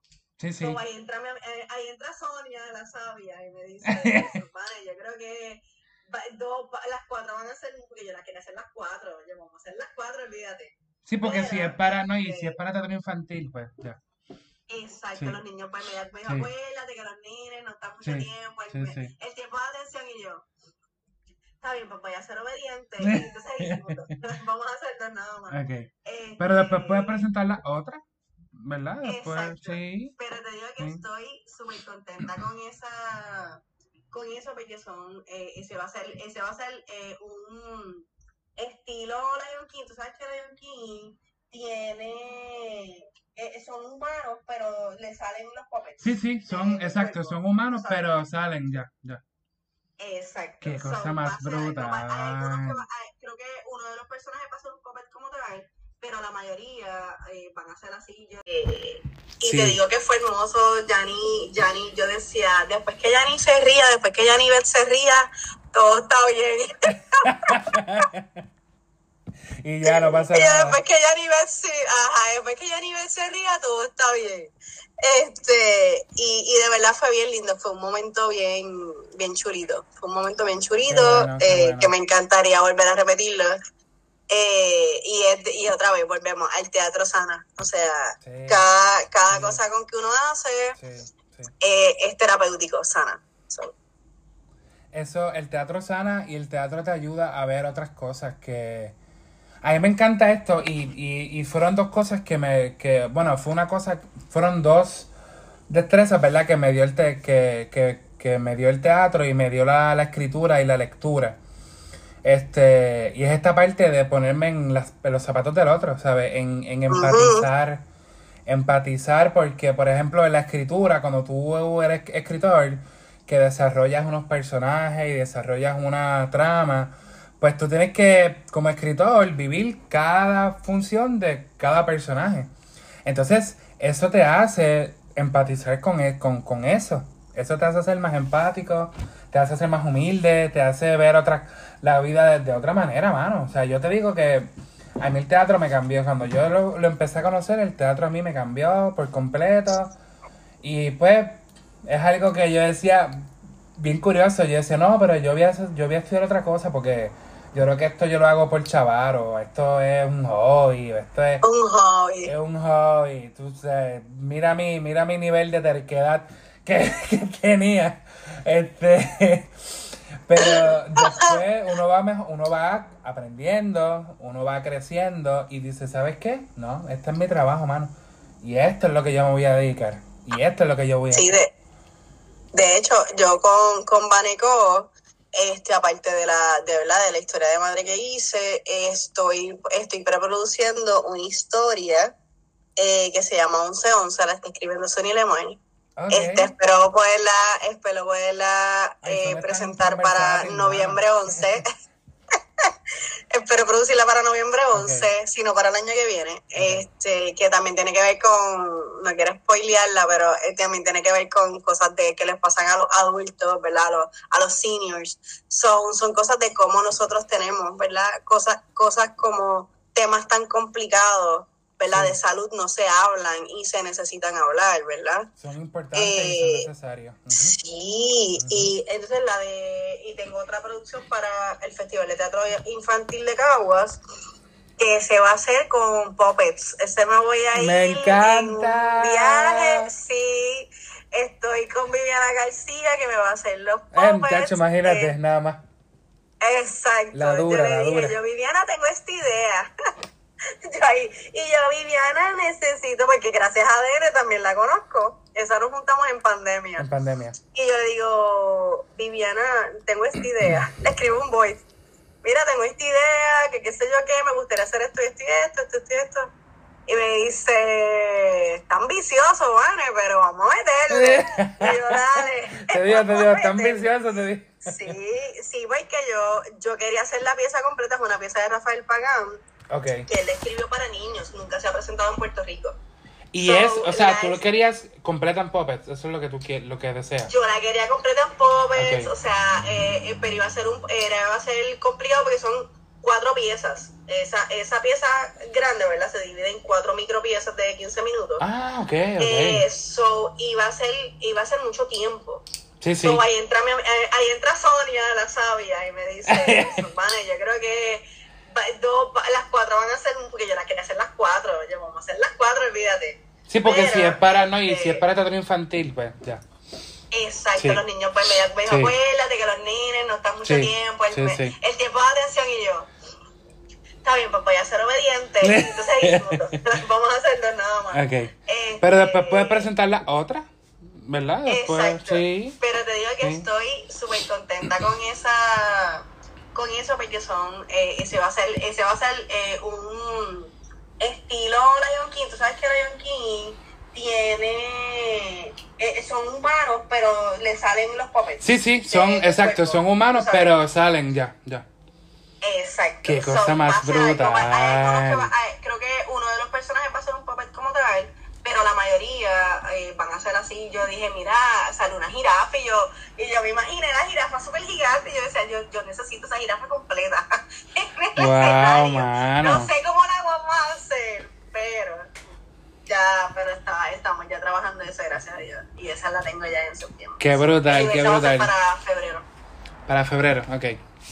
Sí, eso va a ser para febrero y para noviembre eh, tenemos la de 11 y 11. Entonces, esa de 11 y 11, esa de 11 y 11 está chévere. Suena el, el, tema, el título como que me... Sí, es que es eh, bella, vas a ver que es bella, vas a ver que es bella. Bueno, pues espero ir, espero ir, espero ir y poder estar allí y apoyar. Este... De verdad que sí. Así que, Vane, este, en verdad me gustaría hablar contigo también. Sé que otra cosa, ¿verdad? Que saliéndonos un poco, no, un poco del teatro, ¿verdad? Y un poco de esta parte que me encanta, este, eh, hablar un poquito de, de la tanatología, ¿verdad? Yo sé que, que esto, fíjate, este tema, este tema de la muerte, te tengo que confesar, para mí es un challenge. este para mí es un challenge, inclusive es una de las cosas que más me causa temor, hermano. Todavía el día de hoy es una de las cosas que... Digo, ya lo sé manejar un poquito, ¿verdad? Ya conozco, o sea, ¿verdad? Tuve que tomar tratamiento psicológico porque era, ¿sabes? Yo pensando nada más en eso no podía hacer nada más porque pensaba todo el tiempo en eso y no y no vivía. ¿Me entiendes? No vivía, no no salía, no. Entonces, pues tuve que, ¿verdad? Coger un tratamiento psicológico con un, con un psicólogo eh, que me ayudó un montón a entender mi proceso y es cristiano, eso me ayudó muchísimo. Pero este tema de la muerte, ¿verdad? Te digo que para mí es un challenge porque ese de entre que yo no vaya, que mañana yo no vaya a estar aquí, cómo va a ser ese proceso, cómo, cómo lo va a tomar mi familia, cómo lo va a tomar mis amigos. ¿Verdad? Y a veces yo creo que son preguntas que obviamente no vamos a tener respuestas, por más que quisiéramos tenerlas. Pero nada, este, pero nada, hablamos un poquito, ¿verdad? ¿Cómo, cómo fue que tú, no, tú lo estudiaste? Así. Exacto. Okay. te cuento, parte de, eh, como viste, a mí me encanta estudiar, yo soy una sí, estudiante. Sí, sí, yo también soy igual, so que te entiendo. Sí, te entiendo. yo amo estudiar, so, ¿qué pasa? Eh, antes de yo tener ADN y tener esto del teatro, de, de, tenerme este reencuentro con el teatro, sí. Eh, para eh, yo quería tener, Dios me había llamado a hacer un círculo, ¿verdad? En, en, en Marazón le llaman círculo a los grupos, ¿verdad? A, los grupos, a, las células y a todas esto, a los grupos pequeños.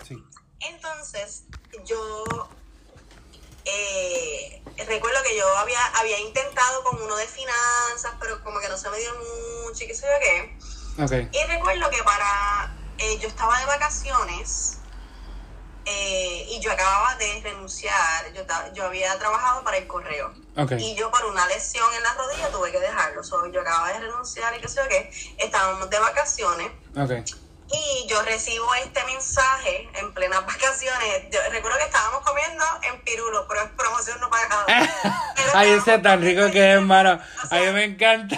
o sea, era como que estábamos comiendo pizza y qué sé yo qué, estábamos pasándola súper bien y pasa esto y entonces me llega este mensaje de una amiga que me dice, tenemos que orar por, por fulanita que su bebé nació, pero nació con algunas complicaciones. Ah, ok, el bebé. Y ya tú sabes, era un bebé, era un recién nacido. O sea, pero sí. Él vino un flashback. Oh, él nació con las complicaciones, fue el bebé.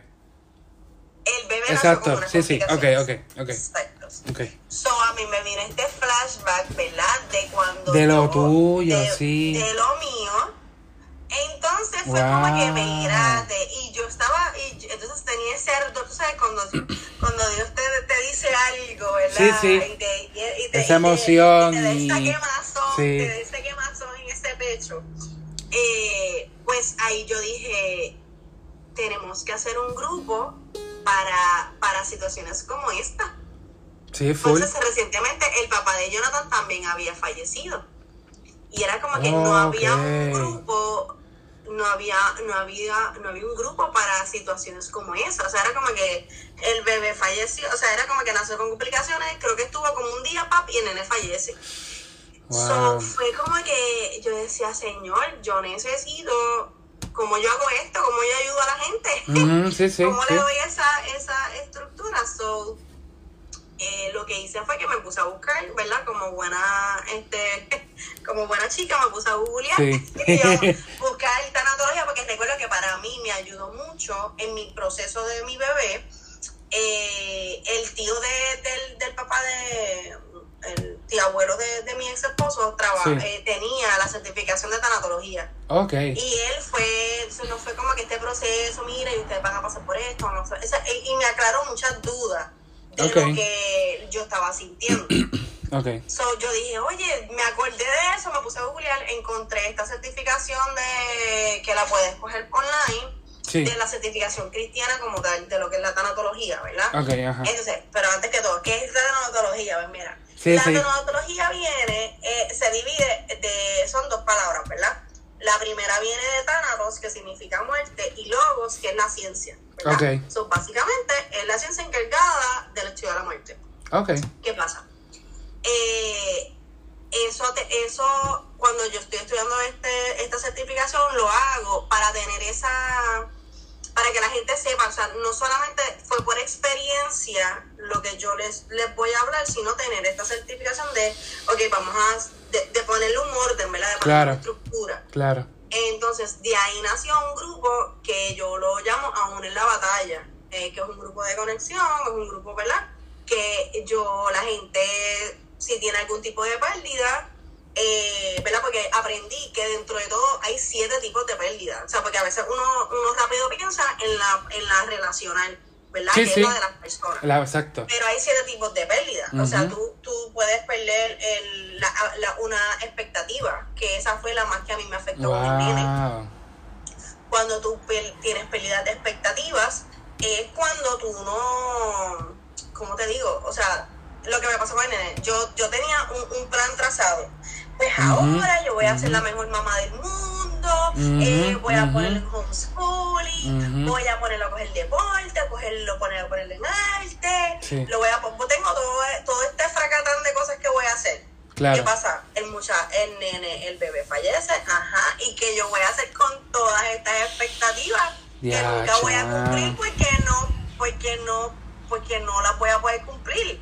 Porque si tengo otro hijo, esas no son las expectativas de ese, esas son las expectativas de este que está acá. Por eso, exacto, exacto, exacto. Entonces, eh, con esa certificación de tanatología aprendí a, básicamente el tanatólogo te ayuda y ayuda no tanto a la persona, también ayuda a los familiares a pasar por el proceso. Ok.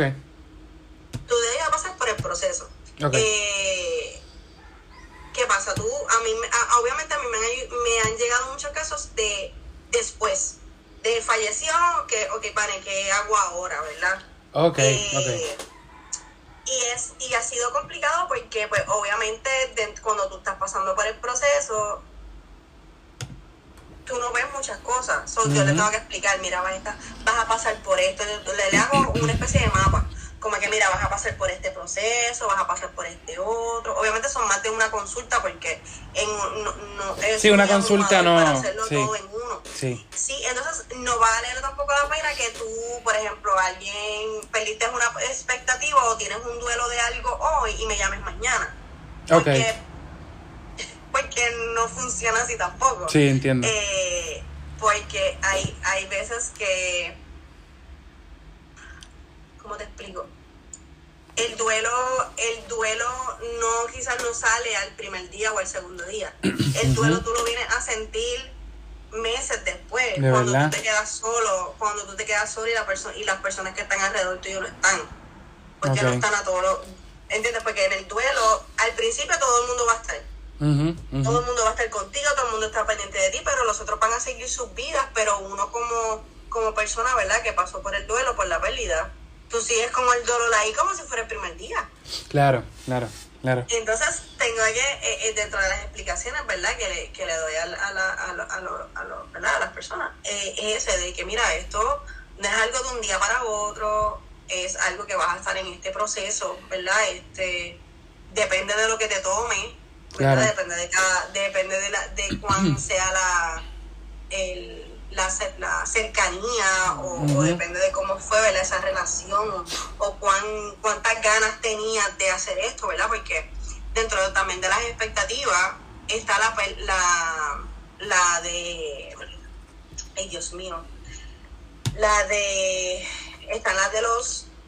Perdóname, que estoy buscando aquí. Sí, no te preocupes. El, porque no, no me los acuerdo todos. Tranquila, tranquila. Este está la, la pérdida de las, eh, como te dije, la relacional, que básicamente es la de que todo el mundo sabe. Está la de la expectativa, están las pérdidas este, atmosféricas, que es la de, por ejemplo, cuando hay, por ejemplo, la más reciente, la pandemia. Todo el mundo estuvimos en un solo, ¿verdad? En un solo duelo. Con María, aquí en Puerto Rico, pues estuvimos todos en un solo duelo Claro, que eso fue completo como tal. Eh, exacto. Están cuando tú pierdes una parte del cuerpo. Ese es otro tipo de duelo. Que aunque las personas no lo vean, eso está ahí. Sí, sí, eh, full. Sí, sí. Está el de las habilidades. Mucha gente, eh, por algún tipo de, ¿verdad? Algún tipo de condición, dejaron de, de ser hábiles. O, o, por ejemplo, tuve este caso que el muchacho se separa, se divorcia Sí. Eh, y me dice que no sabía, no, no entendía porque no podía. Él se sentía que estaba estancado. Ok. Entonces era como que, pero, pero pues, porque me dice, ya yo no, ya yo no amo a la persona, porque yo me siento así. y básicamente también era una, un duelo de hábitos, porque él, él, estaba en su casa, le gustaba su casa, era una casa cómoda, eh, ahora tenía que estar viviendo en un apartamentito pequeñito, eh, él estaba con mm. sus hijos, y esta cuestión del hábito de tú levantarte por la mañana, ver a tus hijos, llevarlos a la escuela, o sea... Eso lo perdió literal. él lo perdió y entonces era como que espérate yo quiero yo quiero eso que yo tenía no quiero esta eh, no quiero tener esto que tengo ahora ¿tú sabes? exacto exacto y son las mudanzas por ejemplo las mudanzas es algo que es que es un es una pérdida buena, por decirlo de una manera. Sí, sí, sí. Eh, porque algo es algo que tú cambias para algo bueno. Claro. Pero en realidad es algo, es algo complicado, porque tienes que dejar, ¿verdad? Sanas lo que, lo, ¿verdad? Lo que esta casa te, te dio, por, por decirlo de una manera, y vivas a esta parte que es una incertidumbre. Eh, es, algo totalmente nuevo. Pues mira, en esa, en esa yo estoy. Porque yo, yo me mudé hace un mes a este nuevo espacio que tengo. Y entonces, nada, la realidad es que no, no he sentido así como que extraño la otra casa, ¿verdad? Como que, pero sí, yo entiendo que, que es una pérdida porque tuve que reprogramarme por completo otra vez. en mi caso, ¿sabes? Y, pero que... Ya no, no, cogen la misma, no me cogen la misma ruta. No cojo la misma ruta, no tengo los mismos vecinos, este... Inclusive yo estaba con mi papá viviendo, ahora estoy solo. Entonces, pues, es como que es, es challenging, ha sido... Sí, son cosas que te digo que, que eh, eh, es complicado y hay veces que pues, eh, en mayor o menor grado, ¿verdad? Sí, sí, claro. como te dije, la relación te afecta, uno, pero siempre afecta. Por ejemplo, la pérdida de objetos, que se te pierda algo. Un anillo o se te pierda, o sea, mira, yo, a mi, mi anillo, mi anillo de matrimonio tiene dos aritos. Tiene el, donde está la piedra y tiene otro más chiquitito. Ese chiquitito a mí se me perdió y estaba tan molesto. Debe. Porque no lo perdí yo. No lo perdiste tú. Mi amor, te amo cuando, le, cuando escuchas este eh, Pero ah. se me perdió y estaba tan molesta. Y yo tuve que hacer el duelo por la bendita. De verdad, de verdad. Y le dije, no la voy a tener completa, está bien. Y tuve que hacer el duelo. Cuando me, me olvidé de la sortida, apareció. Ah, apareció. Apareció. Milagro, eh, milagro pero uno tiene a mí, yo recuerdo que a mí me robaron el carro. Y entonces uno te dice, ah, te me robaron el carro, eso no es nada, eso es un objeto. Pero entonces el challenge fue vino después. Que, ok, ¿cómo me voy a mover? ¿Cómo voy a sincronizar mi horario con mi, con mi esposo para yo poder yo soy una persona que a mí me gusta dormir, mi esposa siempre le gusta llegar temprano a los sitios. Entonces era como que, ok, me tengo que, me tengo que levantar temprano para llevar a mi esposo, pues entonces estamos en un solo carro, me toca trabajar en este sitio, tengo que estar pendiente que lo tengo que ir a buscar. Eso, esa comodidad que uno tiene cuando uno tiene un carro propio, pues se me fue. Sí, sí, sí, uno tiene que, uno tiene que son, son cosas que uno ve después que uno dice, entre ¿verdad? Uno tengo que bregar con eso. o sea, tengo que, que, que bregar eso. Es, a mí está lo, te mencioné, déjame ponerlas aquí para, para que no se me quede ninguna. Está la relacional, que es cuando eh, la relacional también incluye, eh, aparte de, de, fallecimientos de personas, incluye los divorcios. Ok, sí, sí, sí. O sea, Sí, una pérdida, porque no. Tal cual, es una pérdida. no se murió, pero, pero no está contigo. Pero no está contigo, eso es una pérdida. Es Exacto. Está la ambiental, como te mencioné, como la, lo que pasó con el COVID, también eso que hay dentro de la pandemia. Está la de expectativa, está la de objetos, está la de habilidades, que también eso puede pasar cuando un, esa la paz sufren mucho los deportistas Oh, cuando están corriendo se lastimaron y no pueden volver a hacer el deporte o, o, se les hace complicado. Son como ellos, eso es un tipo de pérdida. Eh, y obviamente cuando, eh, eh, porque no es lo mismo cuando tú pierdes una parte de tu cuerpo. Claro. Es otra, es otra, ¿verdad? Otra cosa diferente. Sí, sí. pero esos son las siete tipos de pérdidas. Cuando yo estudié y yo vi que eran siete tipos de duelo, yo así, yo ahí. Y yo, Mira. Y espérate, espérate, yo, que era uno, y eso es lo que mucha gente piensa. Yo creo que socialmente la gente ve que la único, el único duelo es la muerte de un ser querido. Y, pero que, digo, no sé si es que no están conscientes o, no sé qué, qué puede pasar o hace falta más, yo pienso que hace falta más educación sobre este tema, un montón, un montón. Este, pero que... Uno, uno, perdóname. Sí, tranquila. sí o sea, más de, más de, eh, eh, porque yo vi videos dentro de la parte de la tanatología y es un tema bien controversial. Sí. Yo no, yo, a mí se me haría complicado atender un caso como eso. De que la persona, por ejemplo, está en, en, en, tal sufrimiento que la persona desea la muerte asistida. Wow. O sea, yo vi videos de eso y ya casi yo, pero, pero, pero, pero, pero, no, pero yo siempre, yo siempre soy provida en, en lo que sí, sea, sí, sí, Sí. Y, y entonces tú, tú darte cuenta de, ok, no es lo que yo quiera.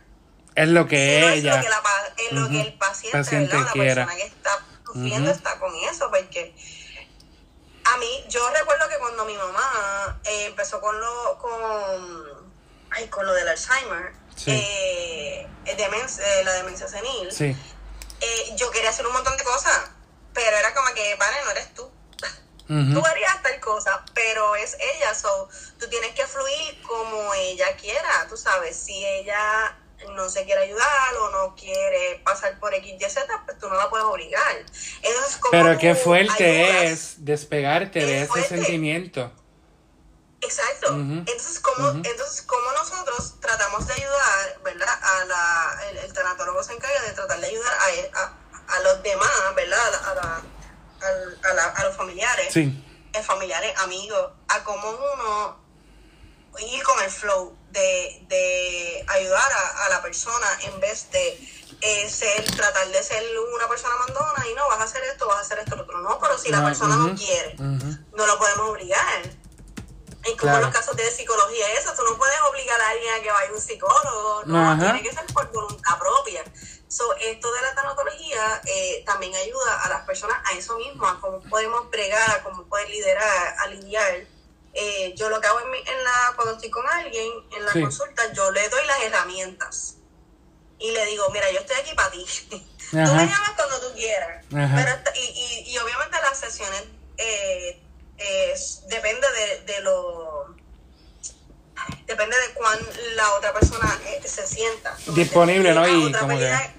en la relacional se me olvidó incluir a los perritos cuando fallecen ah eso te iba a mencionar también verdad sí eso es bien importante porque eh, especialmente en los niños hay muchos niños que son bien apegados o sea yo me estoy preparando cuando se vaya el mío.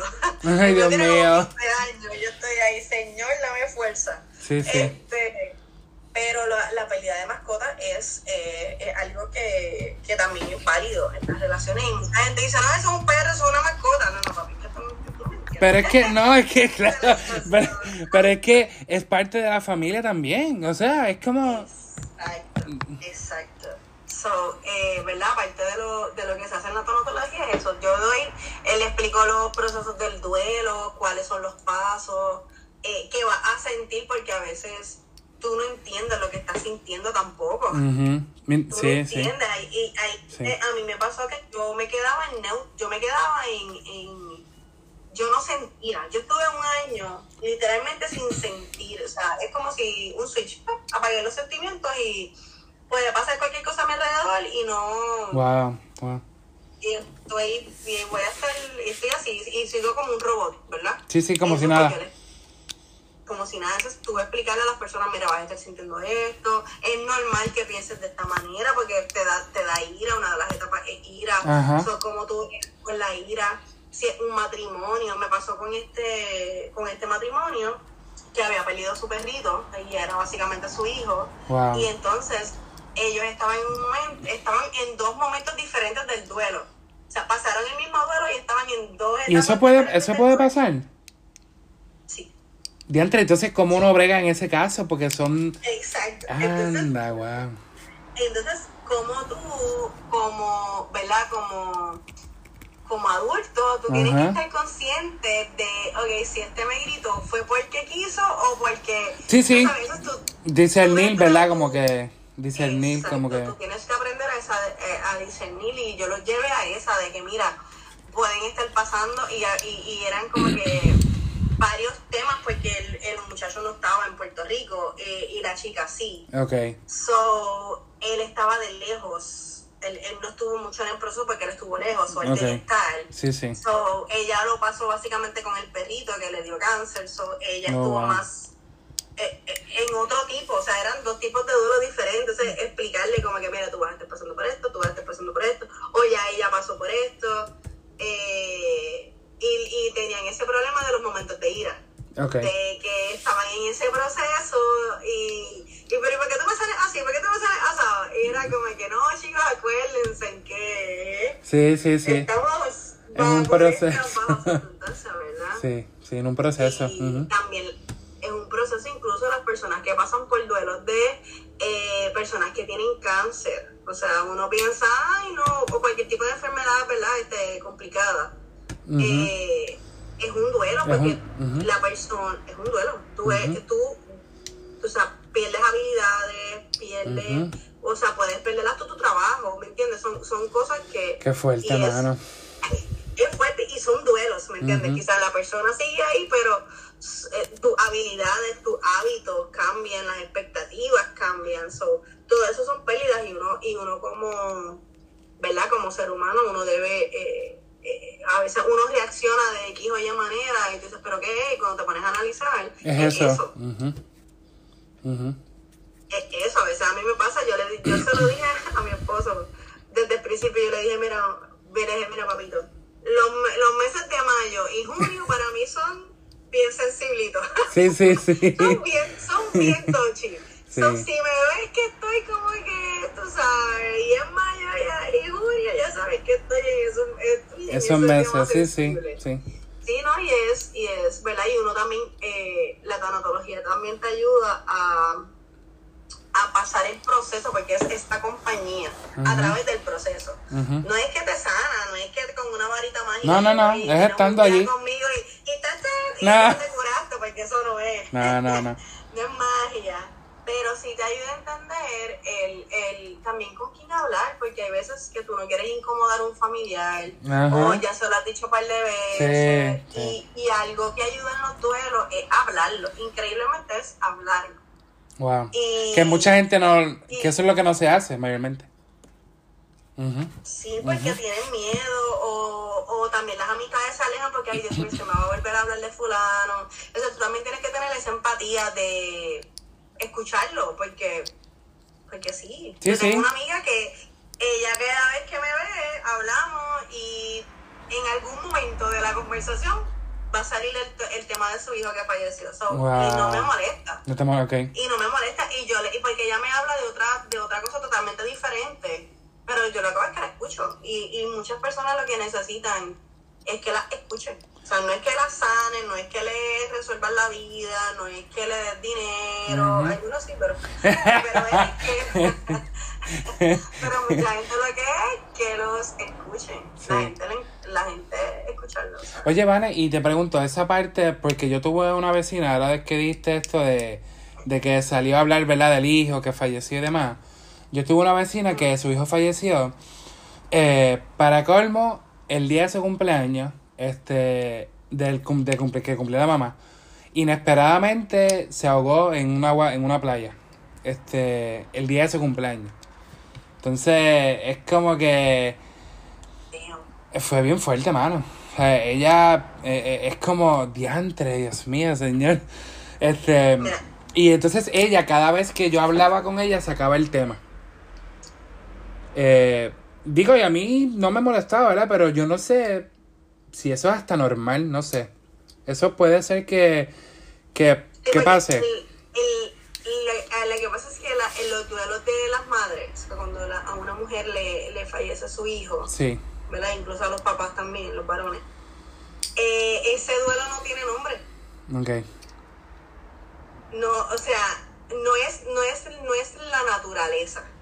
O sea, tú puedes, lo normal es que tú pierdas a tu papá primero. Sí, sí, claro. según el ciclo de la vida, se supone que, eh, y eso se le llama huérfano, si te queda si, si, tu, si tu pareja fallece, pues eres viudo. entiendo que ese duelo, entiendo que ese duelo no, en inglés tiene un término, pero no. no sana. No sana. El duelo, en el suelo, el duelo de una madre no sana. O sea, tú puedes lidiar con él y, y, y, y puedes eh, Transformarlo, ¿no? Y como que... no sé, es que ni se trans... Es que sigue ahí. Sigue ahí, ok. Es como tú aprendes a vivir con él. Ok. Punto. okay. es como tú aprendes a vivir con ellos. Yo vi una foto una vez que estuvo bien chévere, que eran unos jarritos de unos corazones. Ajá. Y hablaba de que tu duelo sigue siendo el mismo, pero el, el, el truco con, este, consiste en cómo tú creces a través de ese duelo. O ah, ese duelo. Okay. Entonces, es eso, es como, es como tú logras eh, eh, transformar porque tú no olvidas. Entonces, en mi caso, yo supe cuando, o sea, yo recuerdo el día tal cual. Si tú me dices, Vanessa, ¿qué pasó ese día? Pues yo te voy a narrar el día completo. De, A a la Z, completo. So, tú no olvidas, tú aprendes a vivir con los recuerdos. A mí me estuvo un tiempo, yo no, yo después, el, el nene fallece de camino al, al hospital. ese camino de Juncos a, al hospital Ima de Caguas, para mí era, yo lo cogía y a mí me daba un grado de ansiedad, Cristian, que tú no tienes idea. Wow. O sea, que me daba una ansiedad, pero tan mala. Eso es, yo cogí ese camino para ir a visitar a mi hermana y a la y a la y a mi ex suegra. Y para mí era bien trabajoso. Yo le decía, mira, vámonos a irnos por el otro lado, porque todavía no puedo bregar por aquí. Okay, eh, y fue bien interesante un día que yo voy por ahí, había pasado mucho tiempo ya. Sí. Y yo cogí por ahí y no me dio nada. No, te, me dio nada, o sea, no, me, no me dio estrés, no me dio, yo fue sin, lo me acordé, obviamente me acordé. Claro, claro. Eh, pero no, no, no me dominó el sentimiento. Sí, exacto, exacto, eso fue lo que... cuando pasa eso, cuando pasa eso, ya tú sabes que tú estás bien. O sea, que ya lo superaste, ¿me entiendes? Y eso puede tomar... eso, eso varía en personas, ¿verdad? Uno puede tomar más tiempo, otro más rápido. Sí, y todo depende de, lo, de las experiencias que uno, También, que uno tuvo. Por ejemplo, a mí se me hace complicado a veces, ya ahora no, en este último año no, pero al principio a mí me daba trabajo los días de madre. Claro. A mí el día de festividad, el día de madre, para mí eso era terrible, me daba una ansiedad. Okay. Porque entonces yo me, yo me preguntaba, ¿qué yo soy? ¿Soy esto? ¿Soy, soy mamá? ¿No soy mamá? o sea, era como que esta, estaba como que en este in-between bien malo. Eh, obviamente ya después sané el proceso. cuando son fechas en específicas, me, me, me esto. Pero por ejemplo, al principio, principio, te digo que al mes de que el nene falleciera, a mí me molestaba ir a los centros comerciales. Ok a mí me daba un estrés horrible. Trataba de ir por la noche. Por la noche, cuando Walmart abría por el 24 horas. Sí, sí, exacto. Yo trataba de ir bien por la noche. ¿Por qué? Porque no veía niños. Ok, wow, eh, Porque me molestaba, me, me, era un trigger bien fuerte para mí que una mamá le estuviera hablando mal a un bebé o, al hijo. A mí me ponía eso de mal humor. Te ponía, mal, sí, te ponía mal. Me ponía, me ponía, sacaba el, el, la, la, la, terrenal en mí. Sacaba, sacaba la terrenal. Eh, sí. sí. Entonces, sacaba violencia, sacaba violencia. este, y, y era algo que me molestaba. So, tuve que trabajar con eso, porque ellos no tienen la culpa de lo que está pasando. Sí, no, claro. En plan, eh, y, y, son cosas que tú vas trabajando, me, eh, ver, por ejemplo, la envidia, porque uno le da envidia de ver a los nenes chiquitito y tú no tener el tuyo, o tú tienes que ver cómo tú vas a bregar con esa envidia. Porque aunque tú no la quieras tener, está ahí. Claro, claro, sí, sí, sí. Porque uno es un humano, uno es un ser humano, nunca, tú sabes, y esas cosas uno no uno lo siente, o cómo tú bregas con eso. sí. ¿Verdad? Y es, y es como tú vas trabajando cada parte de la del duelo, cada, cada faceta tú la vas trabajando y la tienes que trabajar aparte. Claro. Eh, so es como yo me echaba la culpa, inconscientemente yo me echaba la culpa del nene. Y no fue como a ocho, fueron, no fue como hasta en una política en el 2018 que me que ahí sane y fueron seis años, seis años después wow. de que el nene falleció. So, tú, es, es un proceso, el duelo es un proceso que depende de, la gravedad, ¿verdad? o de la cercanía tú vas sanando, ¿verdad? Y vas pasando por este proceso de, de, sanación y puedo hablarlo. Hay gente que puede hablarlo rápido, otra gente no. Claro. Eh, ¿Verdad? Lo, lo ideal es, hay gente que lo posterga y la gente que lo ha postergado, yo le digo, ¿sabes? Vas a postergarlo, fine, but, pero sabes que en algún momento eso va a explotar. Va a explotar. Y que bregar con él. Tarde o temprano. sí, Va, va, va a explotar. Tienes que bregar con eso tarde o con eso. Y eso... Ya sea en el y ya sea en el psicólogo, y yo siempre, los, siempre los envío a que vayan al psicólogo, si tienen que ir a un psiquiatra que vaya, pero necesita, uno necesita ayuda en esos procesos. Y eso, y eso, esas personas que los postergan, por ejemplo, ¿eso somatiza en alguna parte del cuerpo? Como que... Hay algunos que sí. Hay algunos que sí, ok. Sí, por ejemplo, a mi ex esposo, cuando nosotros nos divorciamos, cuando yo me fui, porque yo me fui de la casa, sí. eh, él tuvo que, tuvo que llevarlo a Capestrano. Porque él no Oh, había, él no había hecho el duelo ni de la separación de sus padres, él no había hecho el duelo del nene. wow. Y entonces lo último del nene era yo, lo que él, básicamente el único lazo que él tenía con el nene era yo. O sea, Ujú. al yo irme, lo de, o sea, Sí, se destrozó, no, sí. no Ujú. So tuvo que bregar con eso, o sea, tarde o temprano. Sí, salió. tuvo que lidiar con Salió. las cosas. ¿Entiendes? Tuvo que bregar. So, por eso yo le digo a la gente que, que no posterguen, o sea, que traten de, de, de trabajarlo a, a su ritmo, pero que no le den, que no lo ignoren. Claro, porque eso claro. sigue ahí, eh, una, ves una película, escuchas una canción. Y de repente. eh, tú sabes, y eso explota pero full. Ujú, A mí me pasó con una película, la de... Ay, que es bien bella, pero es bien triste esa película. Sí. Este, es de Eugenio del B. Este, ay Dios mío. Es la de la nena, que él tiene una nena rubita y, se, y él es como que un loco de la vida y se tiene que encargar de la nena, que es su hija. Ay, no me acuerdo. Espérate. no, Este, este... Ay, Dios mío, instrucciones no incluidas, creo que es la versión en español, eh, la, la- se dice en español. En español, No es, ok. este, eh, en español es no, eh, eh, noticias no, instrucciones no incluidas. Ok. Y esta, o sea, yo terminé, yo vi la película y yo, pero porque esta gente, yo recuerdo que la vi un día de madre y yo estuve yo. DH, pero peor, sí. ¿Entendés? Eh, entonces son cosas que son triggers, son triggers que tú obviamente aprendes a lidiar con ellos. Claro. El- fue, ya después llega un momento en que tú estás en el sitio y no pasa nada, tú sabes. Y recuerdo que, el, el- de hecho, esta semana, digo, la semana pasada, el martes, eh, porque voy a hacer un cortometraje de un Sí, minuto sí. y necesito usar el cementerio.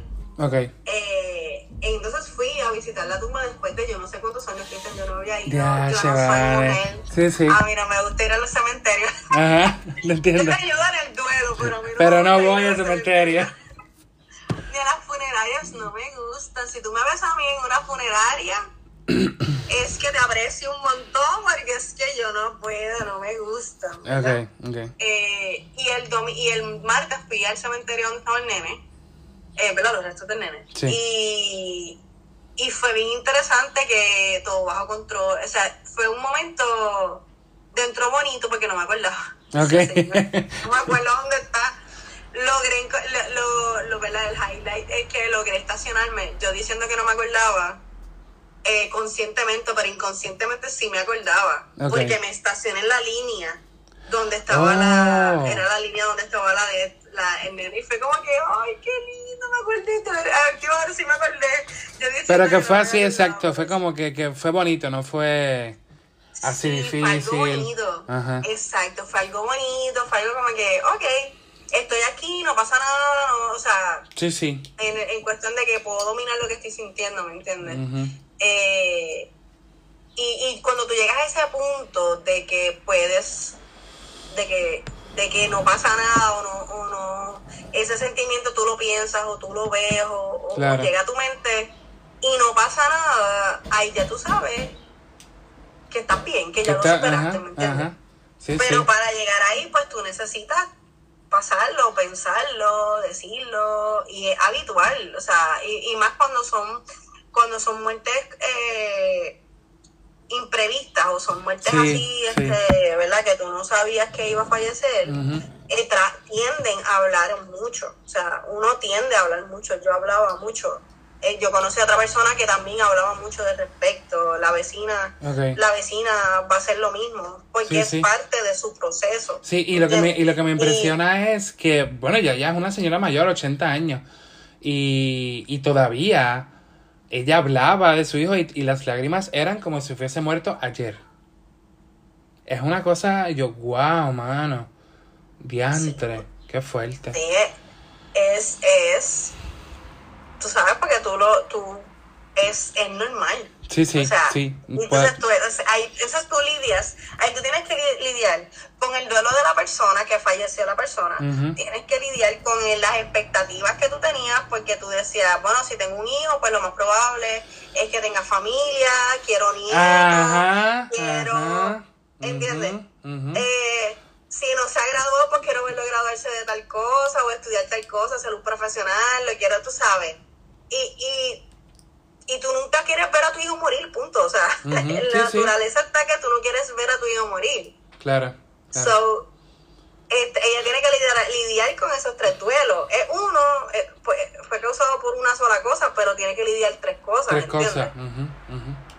Entonces hay que ver también si la persona está sola, si no. Sí, ella, está sola y... ¿Entiendes? Entonces si era su único hijo o si tenía más hijos. O sea, todo eso todo eso influye en, en, todo, en, toda, en todo el proceso, ¿entiendes? Eh, y, y es algo que la señora va a seguir, lo más probable, siga así más el día de su cumpleaños. Claro, claro. O sea, ¿entiendes? Cómo ella va, ella tiene que trabajar, o sea, tiene que trabajar mucho con su mente para, para para bregar con eso. O sea, algo de uno querer, de uno querer es recordar los buenos momentos, de, claro, tú sabes, de uno querer ser mejor persona, de que, ok, yo quería que mi hijo no me va a querer ver así de destrozada o, no me quiere ver destruida, yo estoy segura de eso, tengo que mejorarme, tengo que hacer X, Y, Z, tú sabes, tengo que comer, porque también hay muchas personas que dejan de comer y como, como eso también afecta. Yo siempre le digo a las personas, no dejes de comer, aunque no te dé hambre, come lo más minúsculo que sea, pero come a las debidas horas y a ejercicio, porque puede ser que eso se agrave una depresión severa. Por eso, sí, si no se, si no se cuida. Claro, exacto, exacto.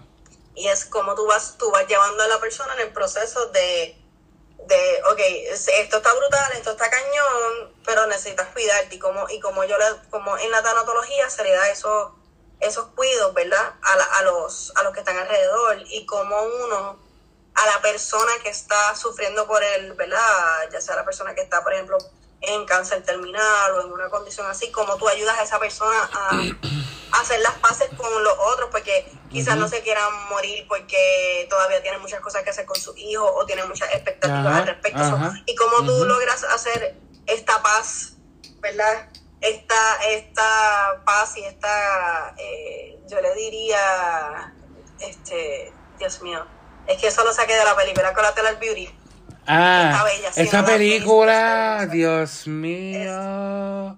yo la vi, ya estaba, ya tú sabes, como una toalla. No, no. Este, bueno, ¿tú, tú, has visto, tú viste la de, la que salió nueva de Song of Freedom. Ay, Dios mío, La vi, la vi. De hecho, la vi después que salí del cementerio del nene. DH, exacto. Pero parece bien masoquístico. Bueno, que esos eran los días que tenía libres. no había más nada, no había más nada. Pero fue, fue un proceso, fue un proceso duro, tú sabes. Es, es como tú, ¿cómo te digo? Cómo tú logras pasar, o sea, es como tú logras que estos sentimientos no te dejen... No te, dominen, no te dominen. Sí, porque es... Ya, yo decía, yo me tengo que controlar porque si no voy aquí a, tú sabes, y yo decía me puso, no me traje la toalla, no, me traje la toalla, no cogí servilleta, tú sabes, ¿con qué me voy a secar?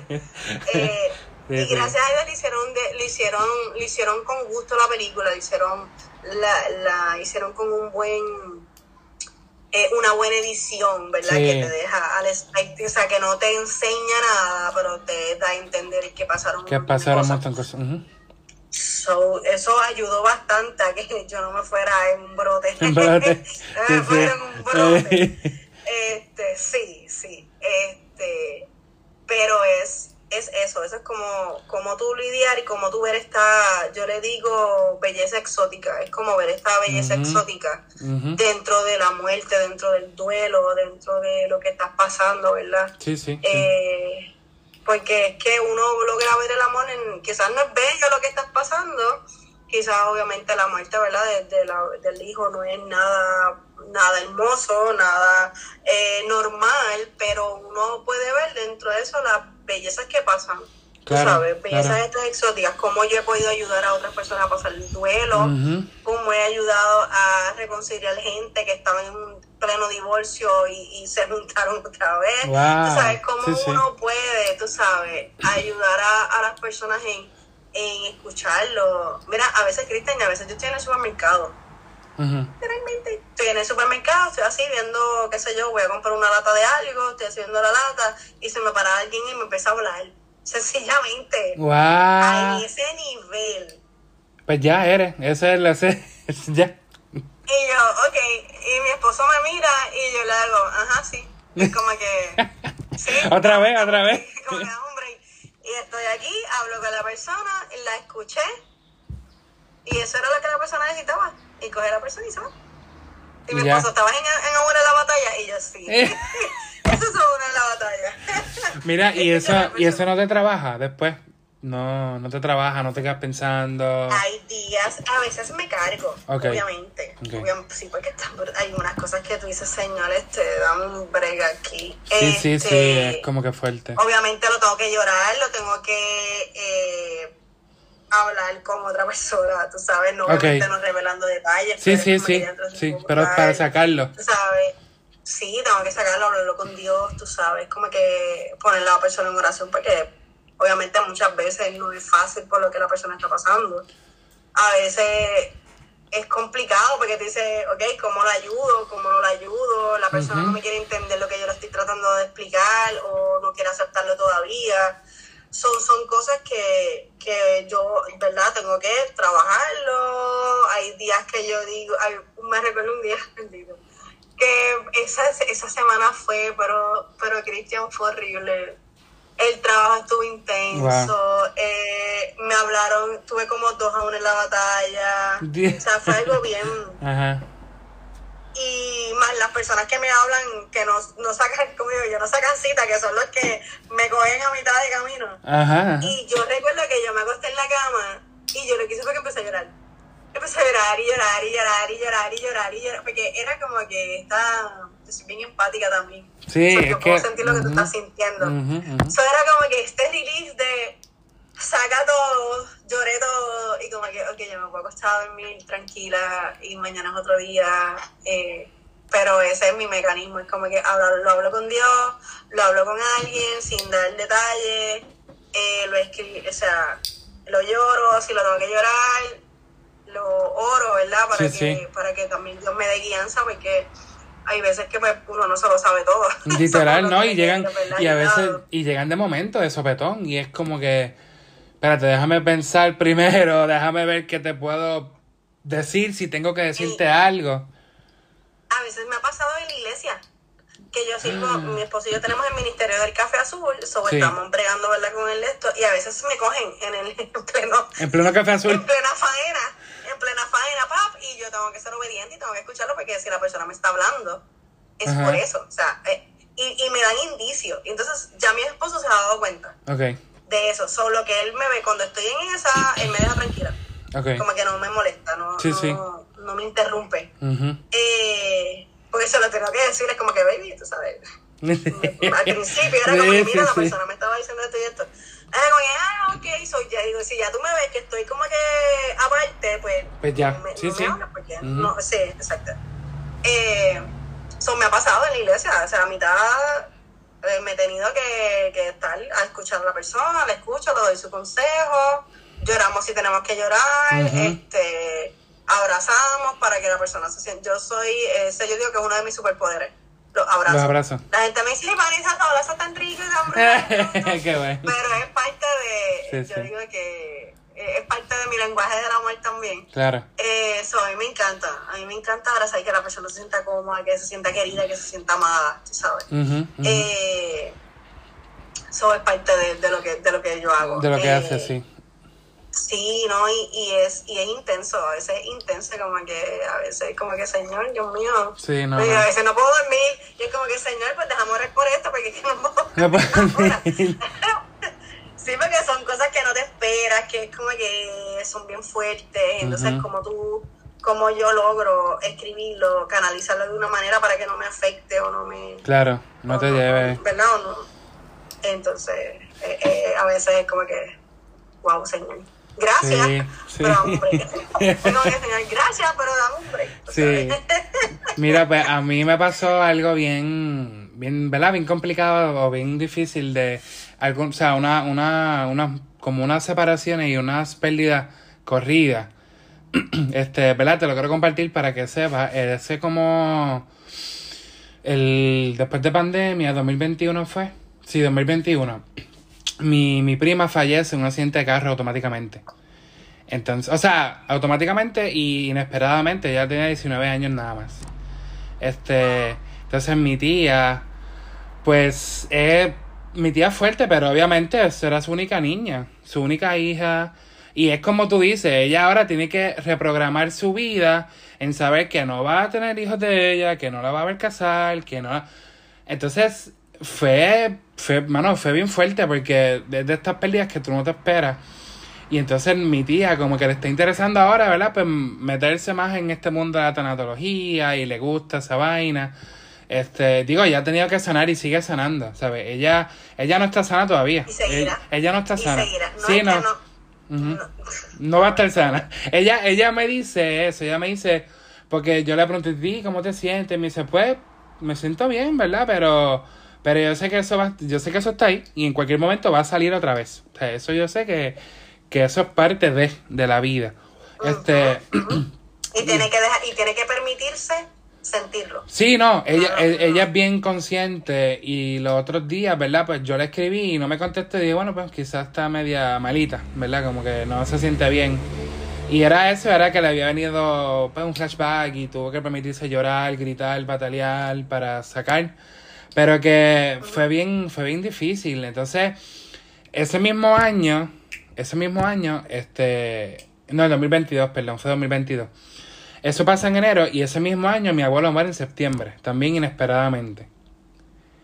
Este, y fue, ese sí que fue heavy, ese sí fue, digo, fue inesperadamente porque yo sabía que él ya tenía sus condiciones, ¿verdad? Y que, ¿verdad? Pues en cualquier momento quizás iba a pasar. Pero fue inesperado porque mi abuela le dijo, mira, vengo mañana, te veo, nos vemos, le di un besito y se fue y otro día, pues, lo encontró muerto en el hospital. Este, sí. Y entonces ella llega y ella sabía que algo pasaba porque él lo, la veía como que con la lengua pesada y como que no lo veía bien. Entonces, pues nada, ella se quedó ahí tranquila. Y de repente, como a las 11 de la mañana, abuelo le dice, Norma, como que, ¿verdad? Se llama Norma, Norma, ¿dónde estás? Entonces dice, sí, estoy aquí, ¿qué pasó, papi? O mi amor, no sé, fue no sé qué fue lo que le dijo. Le dijo, no, no, eh, dame un besito. Le dio un beso y ahí se fue. Wow. Entonces Aguara se quedó con él en el brazo aquí. Mira, te lo digo y ay, Dios mío, es como fuerte. Ah, este, y pues esa, o sea, esa pérdida pues fue, fue bastante complicada. Y, y nada, en verdad, pues siempre como que me interesa, ¿no? Es como una curiosidad que tengo sobre este tema. Y son cosas que, ¿verdad? Si podemos tener las herramientas para, para sanar y para ayudar a otras personas, pues sería súper cool. Y este fin de semana estuve, ¿verdad? Te comenté que estuve cogiendo unos talleres de teatro. Y entonces el viernes, la instructora viene y dice, vamos a hacer una dinámica diferente ahí porque yo siento hacer algo diferente. Ellos son cristianos. Y entonces este, ella dice, vamos a hacer la, dinámica de los abrazos. Entonces, pues, ella, ella, ella, entonces ella dice, el primer abrazo es contigo mismo, ¿verdad? Y pues nada, nos abrazamos, ¿verdad? Y el segundo me dice, tú vas a abrazar a esa persona que hace tiempo quieres abrazar y no puedes porque ya no está en este plano, porque pues... Entonces, nena, eso fue, me vino abuelo así. Pero, y yo decía, pero qué extraño, porque yo decía, pero, pero ¿por qué me viene a la mente si yo pienso que ya estoy bien, yo pensando, yo que estoy bien, y no hace ni un año de eso. Este, y entonces nada, me hago así y pues empecé a llorar y fue como, fue, fue bueno, ¿verdad? Pero, pero que yo lo, o sea, yo pude sentir hasta su olor, hermano. Yo sentí el olor de él. Yo me fui, me fui en un viaje y, Y entonces, desde ese día, como que pues ya no siento tanta pesadez quizás el momento de hablar, porque antes yo no... Esto que estoy haciendo ahora yo no podía. No podía. No podía. Y, y eso fue este fin de semana. Y de que pasó eso, pues como que me siento más tranquilo en este sentido de abuelo. Pero es bien lo, es bien interesante, ¿verdad? Como son los procesos de los duelos. Hay mucha gente que sueña también con ellos. Yo, yo, también, yo con mi abuelo también. Fue como un mes después que lo vi. Sí, yo soñé con el nene y para mí fue como, y lo vi más grande. No lo vi como estaba, este, lo vi un poquito más grande. De verdad fue hermoso. Y te digo que los, duelos, los duelos, ¿cómo te digo? Mientras tú lo hablas, cada vez que lo hablas, tú vas descubriendo y vas sanando esa partecita. Todo, uno no lo sana todo de cantazo. O sea, es, es escribirlo. Yo a veces les recomiendo mucho a la gente que lo escriba. Que lo escriba. Que es que le escriba cartas, que le escriba. Uy, sí, esa eh, dinámica de escribir cartas es bien fuerte, Es bien buena. Es, buena, ¿verdad? Pero es que es como que. Ay, Dios mío. Es fuertísima, pero es bien buena porque tú vas sacando literalmente todo lo que tú tienes, todo lo que tú sientes y lo vas plasmando en el papel y es y empieza a Es bien. Muy buenos días a todos, saludos, Dios les bendiga. Gracias por sintonizar este nuevo episodio del podcast Mente Abierta. Este quien te habla es Cristian Candelas y es el CEO de este podcast maravilloso, ¿verdad? Que se organizó hace ya un año. La realidad es que quisiera, siempre me gusta comentarte desde un principio la, el por qué sale este podcast, ¿verdad? ¿Cuál es la iniciativa? La iniciativa principal de este podcast, y quiero resumírtelo, ¿verdad? En breves palabras para que puedas entender, es reflexionar de cosas que hacemos a diario. A veces no nos damos cuenta, ¿verdad? De lo que hacemos. Y como decimos aquí en Puerto Rico, andamos como el papagayo, ¿verdad? Y repetimos como el papagayo y hacemos todas las cosas súper rápido. Y no nos damos el tiempo de procesar, de analizar si realmente lo que estamos haciendo funciona, eh, si es bueno, si es, si verdaderamente hay utilidad en lo que estamos haciendo. Así que este podcast, ¿verdad? Por medio de estas eh, grabaciones o estos audios, lo que se pretende es que puedas reflexionar de esto, de eso que haces a diario y de eso que ocupa una vida, ¿verdad? Y que ocupa eh, mayor tiempo en ti, en lo que estás haciendo. Así que gracias una vez más por sintonizar este episodio, que yo creo que es el último de este año 2022, ¿verdad? Y siempre nosotros tenemos esta costumbre o quizás algo más cultural, ¿verdad? Pero cuando se va acercando ya este periodo de despedir el año 2022 y recibir un, un nuevo año, pues siempre decimos no, que es el último episodio del podcast Mente Abierta, por ejemplo, o decimos es el último lunes del, del 2022, el último viernes del 2022, ¿verdad? Porque eso nos, por lo menos eso yo pienso que nos inspira y nos motiva y decir, ¿sabes qué? Este año no importa lo que haya pasado, no importa lo que haya ocurrido, realmente queremos ver y reflexionar qué cosas hicimos en este año que no funcionaron. ¿Qué cosas hicimos que no nos funcionaron? ¿Verdad? Y eso es muy normal porque aprendemos de nuestros errores y aprendemos de esas cosas. Así que te invito, ¿verdad? Que puedas ver la reflexión como algo normal, natural y como algo que realmente es necesario en nuestra vida. Yo pienso que si nosotros reflexionáramos más de lo que hablamos o de lo que eh, ¿verdad? Decimos con lo que pensamos con lo que pensamos y luego lo apalabramos, pues yo pienso que el mundo sería diferente. Porque tenemos que, en lo absoluto, tenemos que ver la importancia de la reflexión. Por eso mi libro se llama Reflexiona un día a la vez. Así que para comenzar este podcast, va a ser uno interesante porque voy a estar hablando sobre lectura, ¿verdad? Un hábito que adquirí hace ya formalmente dos años en el 2021. Ahora en el 2022 se cumplieron dos años de que yo estoy em, leyendo un poco más, estoy analizando un poco más eh, y estoy viendo diferentes obras literarias con el fin, ¿verdad?, de adquirir hábitos lectores. Así que eh, es, un, es algo que he descubierto, eh, no reciente, Porque mi primer libro yo lo vine a leer a mis 21 años. O sea, que, o sea, que es básicamente reciente, hace 5 años solamente, ¿verdad? Pero es algo que ha transformado mi vida y es algo que me ha bendecido mucho, la lectura.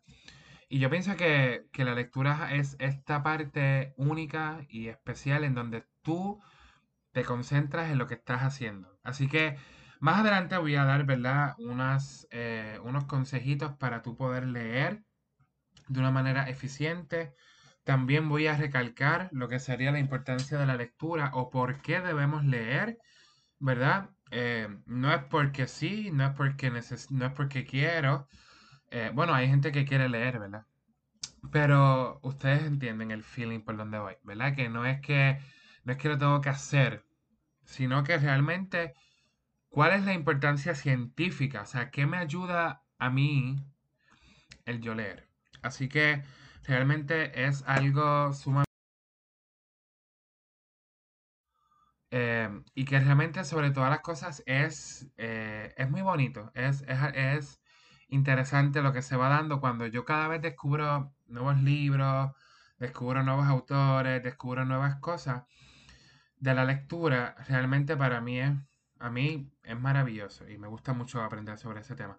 Así que quiero comenzar con esta frase, ¿verdad? Ya obviamente comencé hace tiempito, pero quiero que analices esta frase, ¿verdad? De la famosa frase de la muñequita Mafalda, que dice, vivir sin leer es peligroso, te hace creer en lo que te digan. Y realmente es una realidad. Hay todo o sea, hoy día con la tecnología que tenemos y con todas las cosas que, que está pasando en el mundo contemporáneo, realmente la lectura está muy accesible. y la lectura se promueve demasiado, ¿verdad? Hoy día eh, hay, libros en, de forma digital, este, hay libros todavía físicos, ¿verdad? Que yo soy de esa escuela, que prefiero los libros físicos porque la experiencia es sumamente diferente. No es lo mismo leer un libro digital a un libro físico. Pero hoy día realmente tenemos tanto acceso a la lectura que si no la aprovechamos, en verdad, no sé por qué no lo hacemos. Pero ese no es el caso, ¿verdad? El caso es que realmente si tú no lees, realmente tú estás obligado a creer lo que te digan.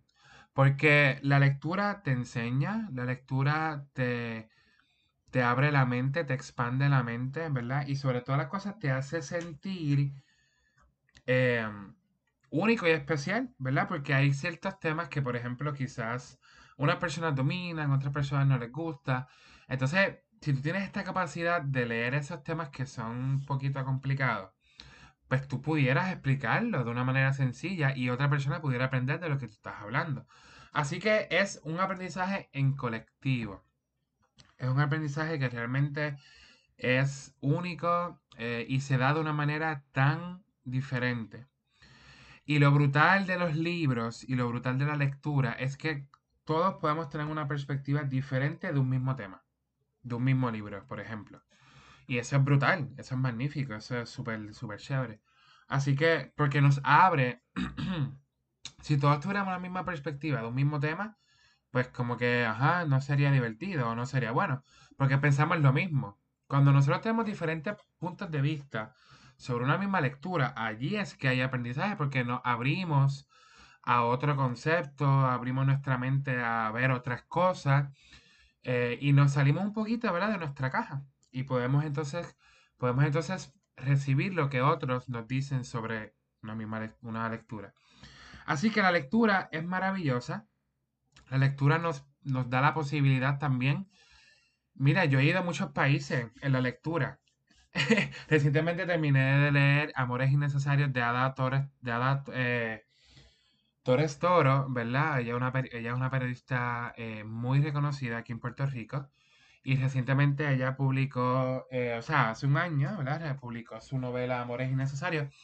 Y realmente con esa novela yo fui a Ponce, yo fui a París, yo fui a República Dominicana, a España, porque esa novela se desarrolla en diferentes regiones, en diferentes países, ¿verdad? Del mundo. Y uno, a través de las descripciones del autor y de lo que uno va leyendo, uno puede sentirse que uno literalmente está allí. Bueno, yo literalmente me imagino hasta la escena y todo. Soy artista, soy, soy actor también, ¿verdad? Soy teatrero, así que pues también tengo esa capacidad. Así que la lectura de verdad que es una, es una maravillosa herramienta donde podemos hacer tan, o sea, podemos ir a tantas, donde podemos hacer tantas cosas y podemos ir a tantos países, ¿verdad? Y para mí eso es maravilloso. Así que luego de haber reflexionado sobre esta frase, ¿verdad? Vivir sin leer es peligroso porque te obliga a creer lo que digan. O sea, te obliga a, te hace creer lo que te digan, ¿verdad? Este, quiero recalcar unos, unos puntos, ¿verdad? Unos hints sobre la importancia de la lectura. Yo como maestro de español, ¿verdad? Actualmente soy maestro de español y trabajo para un colegio en Cabo Rojo. Soy maestro de español y maestro de teatro, ¿verdad? Pero mi trabajo full time es, ser maestro de español. Y curiosamente, a mí no me encanta, o sea, a mí no me encantaba la clase de español. De hecho, yo no me consideraba bueno en español.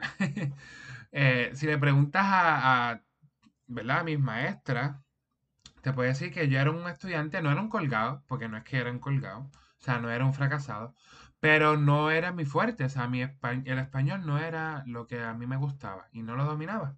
De hecho, en la universidad tuve que coger tres clases de español porque no, domi porque no salí bien en el College Board, ¿verdad? Tú me espetaron ahí tres clases de español.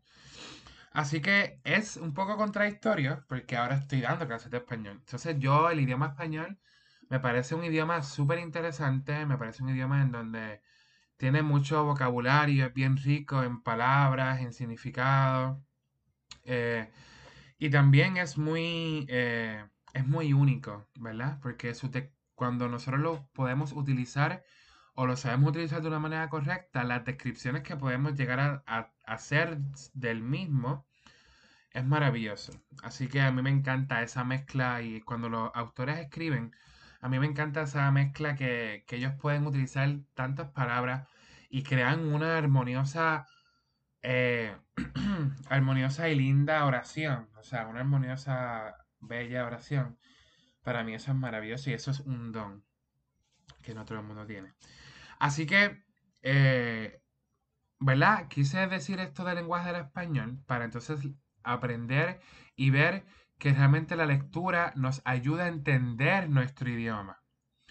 O sea, si nosotros no sabemos nada de español, o no, quizás no nada, pero no lo entendemos a la perfección, o se nos complica un poquito, la lectura te ayuda a entender el idioma, porque obviamente vas a tener palabras nuevas, vas a tener, los contextos van a ser diferentes, eh, y entonces a través de esa lectura, pues tú puedes ir entendiendo el idioma.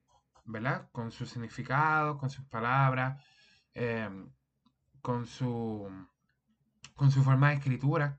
Así que eso te va dando esa posibilidad, ¿verdad? Si tú no sabes mucho español, empezar a leer cuentos cortos o, o relatos cortos te puede ayudar a empezar a entenderlo, ¿verdad? Porque es como el inglés. El inglés tú lo puedes saber, pero si tú no lo dominas de una manera conversacional, pues realmente no, no, ¿verdad? No, no lo entiendes del todo. Lo mismo en español. Tú puedes saber una que otra palabra, pero si tú no lo dominas de una manera conversacional, pues no lo sabes del todo. Así que eh, eso a mí por lo menos la lectura me ha ayudado un montón a entender más mi idioma vernácula o mi idioma materno, ¿verdad? Como es el español. Eh, te hace entender con mayor comprensión y precisión tus hábitos. ¿Qué tú estás haciendo? La lectura, aunque tú no lo creas, te da esta capacidad porque cuando tú estás leyendo, por ejemplo, una novela, que tú tienes que seguir un, hilo conductual, una trama, unos personajes, unas escenas, o sea, que tú estás metido en esa historia por completo, eso a ti te da esa capacidad de comprender otras cosas. Porque tú tienes que estar pendiente allí leyendo qué es lo que está pasando. Pues eso también tú lo puedes extrapolar y lo puedes traer a tu vida diaria y esa comprensión que tú estás teniendo en esa historia también la puedes tener en tus hábitos. Y eso es maravilloso. Yo lo he vivido recientemente, ¿verdad? Y he podido cambiar algunos hábitos que ya tenía eh, por lo mismo, ¿verdad? Porque pude tener esa capacidad de extrapolar y de ser comprendido también en mi vida diaria, ¿verdad? Tanto si puedo, si puedo comprender una historia o un libro, pues también puedo comprender mi vida y mis hábitos. Y eso es muy, muy importante. Em, también me crea, disculpen, también me crea mayor curiosidad, ¿verdad? Porque cuando tú estás leyendo un cuento, una novela, un relato, o estás leyendo también un, libro de no ficción, ¿verdad? Un libro de temas, eh, de temas específicos, ¿verdad? Como la psicología o la ciencia o cualquier otro tema. Eso te crea, o sea, la lectura te crea curiosidad. Pero ¿qué es lo que te crea curiosidad? Lo que te crea curiosidad es cómo está escrito lo que estás leyendo. Porque simple y llanamente lo que el escritor, es, ¿verdad? Para que redundancia, escribe, son palabras y son historias. O sea, como el escritor escriba lo que tú estás leyendo, es lo que te crea esa curiosidad.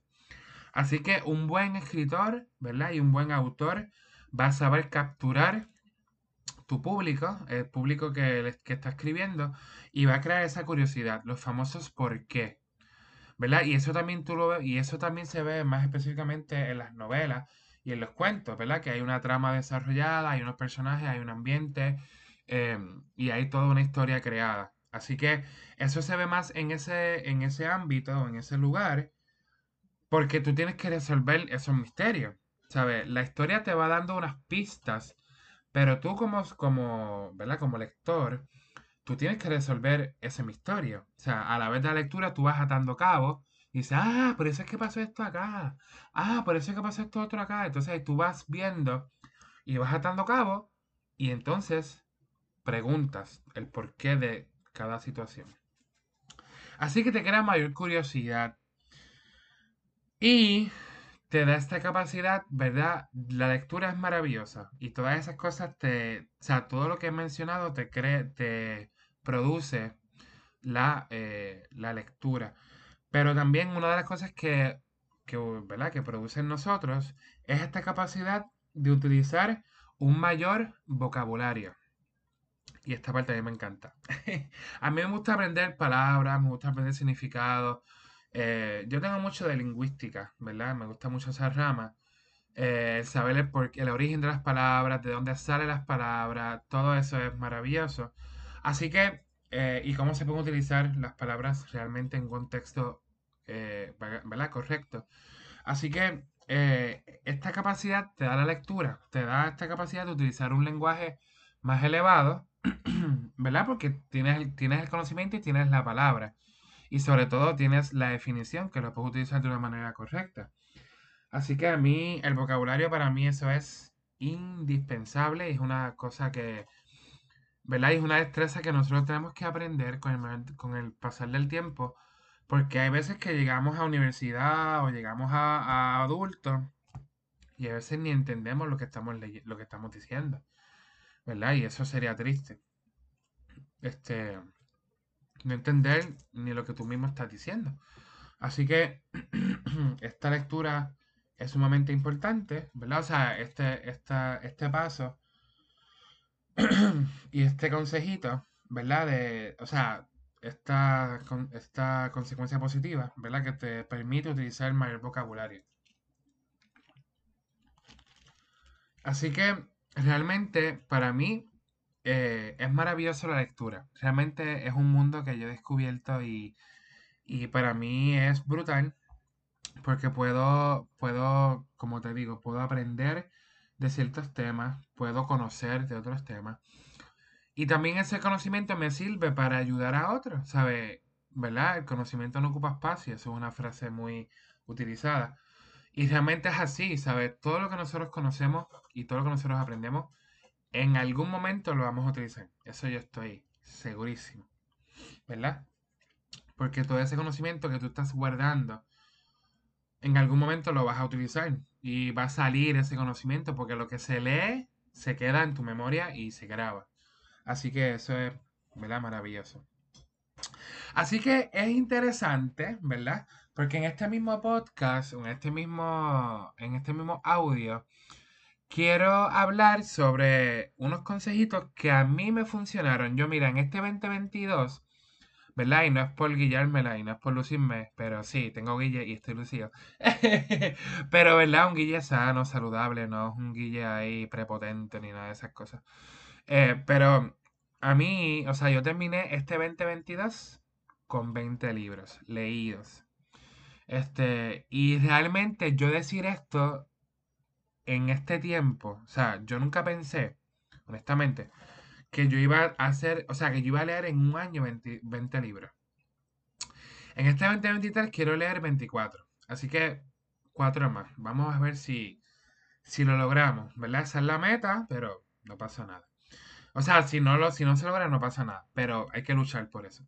Pero a lo que voy es que realmente muchas personas, a mí, yo escucho muchas personas decir, ay, es que a mí la lectura no me gusta. Ay, es que yo no sé, como que no sé qué leer, como que para mí es aburrido, me duermo, pienso en otras cosas. Yo digo, bueno, sí, a mí me pasa igual. a Cristian Candela le pasa exactamente lo mismo, porque cuando nosotros estamos adquiriendo nuevos hábitos, a veces, o sea, nosotros tenemos que luchar y científicamente está comprobado que para tu cerebro procesar que es un hábito, tiene que tener mínimo 21 días. O sea, no es que tú lo tienes el hábito en 21 días, es que tu cerebro procesa que ese hábito es nuevo en 21 días. O sea, que si nunca has leído y tú tienes 45 años, no pretendas al otro día leer como un, como un lector voraz porque no va a pasar. Eso no va a ocurrir. Así que tienes que ser honesto contigo y decir, ¿sabes qué? Yo voy a leer este cantidad de libros o esto, ¿verdad? No irte muy por encima o muy arriba, porque si no después te vas a escrachar y no vas a leer nada. Así que eh, yo escucho mucho eso, ¿verdad? entonces yo, eh, yo pertenezco a un grupo de, de lectura que se llama Un libro de distancia que preside Luisa de los Ríos, ¿verdad? Y yo empecé ese club con ella en el año, el año pasado. O sea, iniciando, eh, terminando 2020, iniciando 2021. Empezó ese, ese book club, ese grupo de lectura. y entonces, eh, ese grupo está brutal, ¿verdad? Porque leemos de todo, o sea, de todos los géneros. Y leemos de todo, cuentos, novelas, este, no ficción, memoria, este, todo, ensayo, o sea, hemos leído de todo. Así que, eh, y, ¿verdad? Uno de las, uno, parte de los consejitos que yo voy a estar dando son consejos que ella ha dado, que obviamente son consejos estudiados, ¿verdad? Que son consejos que realmente funcionan. Y son consejos que muchas personas ponen en práctica, ¿verdad? Casi todos los del club de lectura ponemos estos consejitos y nos hemos reunido y hemos hablado y dicen, ¿sabes qué? Funciona, sí, o sea, realmente funciona. Así que eh, el primer consejito que te vengo a hablar sobre poder leer un poquito más y poder incentivar ese hábito lector que hay en ti es buscar una hora específica que sea buena para ti. Mira, cada persona es un mundo, ¿verdad? Y cada persona eh, son de diferentes temperamentos, diferentes, ¿verdad? Diferentes personalidades. Y nosotros no podemos pretender que a la hora que tú lees va a ser a la misma hora que yo leo. Porque cada persona es diferente. O sea, yo conozco una amiga que, por ejemplo, su, su momento de lectura es de madrugada. De madrugada y está peposa, está pompeada y ella quiere leerse todos los libros de esa hora. Pues mira, amén, gloria a Dios por eso, ¿verdad? Quizás, quizás está así después como dormía, dormitando por ahí por la mañana. Pero ese es un momento ávido y, ¿verdad? Y, está súper despierta en ese momento para, su mente está despierta para poder procesar la lectura, pues ¿por qué no hacerlo en esa hora, ¿verdad? En lo personal, yo no soy de leer en la madruga, o sea, no me gusta leer, obviamente estoy durmiendo, ¿verdad? Descansando, pero sí he descubierto que, por ejemplo, en las noches estoy reteniendo un poco más que por las mañanas. Así que esto puede, esto puede cambiar, esto puede de hecho va a cambiar, ¿verdad? Porque también te tienes que ajustar a tu vida. O sea, la lectura se ajusta a ti, ¿verdad? Eh, o sea, tú no te ajustas a la lectura, la lectura se ajusta a ti, así que eso puede ir cambiando. Pero lo que quiero que, que entiendas con este punto es que realmente tienes que buscar esta hora que sea la predilecta para ti. que sea como un momento, mano, yo me siento, o sea, a esta hora yo me voy a sentar y voy a leer y voy a entender todo lo que estoy leyendo. ¿Verdad? Eh, y es sumamente necesario, ¿verdad? Porque a veces leemos un libro completo y nos quedamos, ¿y qué leí? O leímos un capítulo, ajá, ¿y qué leí? Y, es que no, quizás no estás buscando una hora que sea brutal y que sea la indicada para ti. Así que ese es el primer consejo. El, primer consejo. el segundo, escoge un tema de tu agrado. Mira, este tema, este consejo quizá puede ser un poquito controversial, porque ahora mismo, por ejemplo, yo leo de todo. O sea, yo no tengo un tema en específico que me gusta leer. Sí, por ejemplo, prefiero leer... Eh, a mí me gusta mucho lo, de lo que es intriga. Eh, y me gusta también lo que es la comedia, ¿verdad? O sea, eso, eso, eso, eso melodramático, ¿verdad? Que puede tener risa, como puede tener llanto, como, ¿verdad? Como es la vida. Eh, y eso son mi, ¿verdad? Lo que yo prefiero leer. Pero no significa que leo eso. O sea, yo leo romance, leo drama, leo intriga. No leo mucho. Eh, no leo mucho de terror. Porque a mí no me gusta de por sí el terror. Pero sí tengo un libro de cuentos de terror que en verdad es como el primer cuento que leí. Y dije, no, no estoy ready para esto.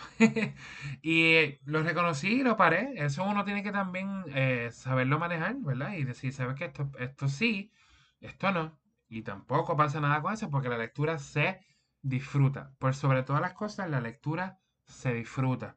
La lectura no puede ser una carga, la lectura no puede ser algo pesado, la lectura no puede ser porque sí, no, tiene que salir de la persona tiene que ser que se disfrute y tiene que ser un deleite y un gozo y un, un momento para tú concentrarte y en lo que estás haciendo.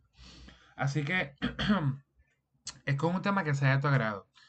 Si tú, por ejemplo, ¿verdad? Como yo hice, a mí no me gusta el terror, pero dije, déjame tratarlo. Leí un solo cuento y dije, no, no voy a leer más nada. de hecho, el autor es, es puertorriqueño. Este, no recuerdo ahora mismo el, el, ¿verdad? No quiero decir que es el, el título de, del libro. Pero yo fui honesto conmigo y dije, ¿sabes qué? Ahora mismo no, no voy a leer esto. No me siento, o sea, no, no es de mi agrado. Y punto y se acabó y eso se respeta. Así que es como un tema que sea bueno para ti. Si el tema que tú estás leyendo no es un tema que te gusta, que disfrutas, que, que te lo vives, pues mira, no lo leas. No lo leas, no pasa nada búscate otros temas eh, que sí te gusten, ¿verdad? Pero, ¿qué pasa? Obviamente para esto hay que tener cierta investigación y someterte, o sea, leer, porque si no, si no lo experimentas, no, ¿verdad? No, no podemos hablar o no puedes saber de 100%. Así que escoge un tema que sea de tu agrado, para ti. El tema que tú digas, mira, esto me gusta, voy a leer sobre esto. Y así poco a poco la misma lectura te va a ir llevando a tú leer otras cosas porque me pasó. O sea, yo empecé con Luisa, yo empecé en el grupo de Luisa eh, leyendo, leyendo, este, yo no sé, no recuerdo bien el primer libro del año pasado, mi memoria está un poco grave, pero yo, o sea, empecé leyendo un libro y ese libro me provocó leer otros, y yo leí un libro que se llamaba La Independienta, que es un libro asiático en marzo, que en marzo se, a nivel mundial se celebra, se le llama al, ¿verdad? al trending marzo asiático. Eh, y eh, eso significa, ¿verdad? Que en ese, en ese mes leemos un libro de Asia, China, Afganistán, ¿verdad? Todo ese mundo eh, asiático o continental. Así que, pues realmente es brutal que puedas escoger un tema que sea de tu agrado y que te guste, que no sea pesado. Trata de que no sea pesado porque no lo vas a, no lo vas a disfrutar. El tercer consejito, ¿verdad? Son cuatro consejos que vengo a darte que a mí me ha funcionado y que vuelvo y recalco, ¿verdad? Son consejos que Luisa de los Ríos también en su club de lectura a un libro de distancia nos ha inculcado y nos han funcionado. Dice, escoge un lugar en donde te sientas a gusto y bien para leer. Hay personas que leen en cualquier lugar, ¿verdad? Salen para aquí, se llevan el libro. Salen para allá, se llevan el libro. No es que eso está mal, eso está muy bien, ¿verdad? Porque si tú vas a tener la, si tú tienes la oportunidad de cuando vayas a salir, pues puedes leerlo, pues brutal, o sea, no pasa nada. Pero siempre recomiendan que, que tú escojas un lugar donde tú te sientas bien para leer. Por ejemplo, si tú ahora mismo con estas fiestas navideñas, tú realmente sabes que no vas a leer, pues mira, de verdad no, no te lleves el libro. Porque no estás siendo honesto contigo. Y no estás disfrutando tampoco el momento porque dices, me toca leer esto, me falta por leer esto otro. O sea, pierdes la de perspectiva el disfrutar lo que estás haciendo por estar pendiente de la lectura. ¿Verdad? Así que recuerden que el balance es lo esencial en la vida y en todo lo que hacemos. Así que eh, siempre escoge un lugar donde te sientas a gusto y puedas leer. Yo, yo ahora mismo, yo ahora mismo, ¿verdad? Yo leo en mi cuarto, yo tengo un, lugarcito donde yo leo y realmente me gusta. Así que es como un escritorio, ¿verdad? Y ahí tengo mi sillita y ahí leo. Y ese lugar me gusta y lo disfruto un montón. Así que eh, eso es importante, ¿verdad? Y ser persistente y consistente en ese lugar. Si de repente pasa algo y como que te tienes que mudar o ya no te sientes bien o ya no te gusta ese lugar, porque puede pasar, porque estamos cambiando constantemente, ¿verdad? Creciendo y cambiando constantemente. Pues nada, tú empiezas un proceso de búsqueda nuevamente y de aprender y de ver realmente, pues, cuál es el lugar para ti. Ese lugar predilecto que tú dices, mira, aquí cuando yo me siento, eso yo leo 7, 8 capítulos de cantazo. ¿Verdad? Pues, amén por eso. Muy bien. Entonces, el último consejito me gusta porque utiliza una frase, ¿verdad? De un versículo bíblico eh, que dice, el que quiera ser mi discípulo, que se niegue a sí mismo y me siga. ¿Verdad? Eso está en la Biblia, un versículo bíblico. Pero esta vez yo lo quise adaptar un poquito a lo que estoy hablando sobre la lectura, ¿verdad? Sobre consejitos de lectura que me funcionaron. Entonces yo empecé el consejito así, niégate a ti mismo y crece en la lectura. ¿Por qué? Porque la lectura es un hábito. Es como cualquier destreza, cualquier cosa que nosotros hacemos en la vida, en la vida diaria. La lectura se compone de hábitos. Entonces, ¿qué pasa? Yo me, o sea, es bien gracioso porque las personas, o sea, yo he hecho encuestas yo, ¿verdad? Bien, bien sencillitas, no, no, nada muy, muy, muy allá. Pero con mi propio círculo de amistades, yo, o sea, yo les pregunto y yo les digo, mira, ¿y te gusta la lectura? Me dice, no, es que no me gusta, no, o sea, no me siento bien. y yo dije, ok, pero lo has tratado. No, no he tratado. Entonces, ¿cómo sabes que no te gusta si no has tratado algo, verdad? Eso, eso parece dicotómico porque, o sea, una cosa no va con la otra. Pero bueno, a lo que voy es que cuando tú, por ejemplo, si tú quieres tener una buena salud, quieres tener una buena alimentación, quieres rebajar, quieres verte lindo, estar saludable, fit, pues tú tienes que alimentarte bien, ir al gimnasio y ser persistente. ¿Verdad? Eso es, eso es, eso es, eso es lo normal, lo que se supone que sea, o sea, lo que se supone que uno haga para hacer lo que uno desea. Pues lo mismo con la lectura. si tú quieres crecer en el hábito lector o si tú quieres ir más allá en tus hábitos lectores, pues tienes que esforzarte y leer. Porque entonces, ¿cómo vas a crecer en la lectura si no lees? ¿Verdad? Y suena, y suena como que, mano, es que esto es obvio, o sea, eso, por favor. Claro, eso es obvio, pero no lo hacemos. no lo hacen, ¿verdad? No se hace. Entonces, a veces las cosas más obvias son las que no se hacen. Y las cosas que más como que decimos, mano, pero es que eso, tú preguntas eso, en serio. Bueno, pero lo hacen. Entonces, es igual que no. Así que, eh, pero realmente, ¿verdad?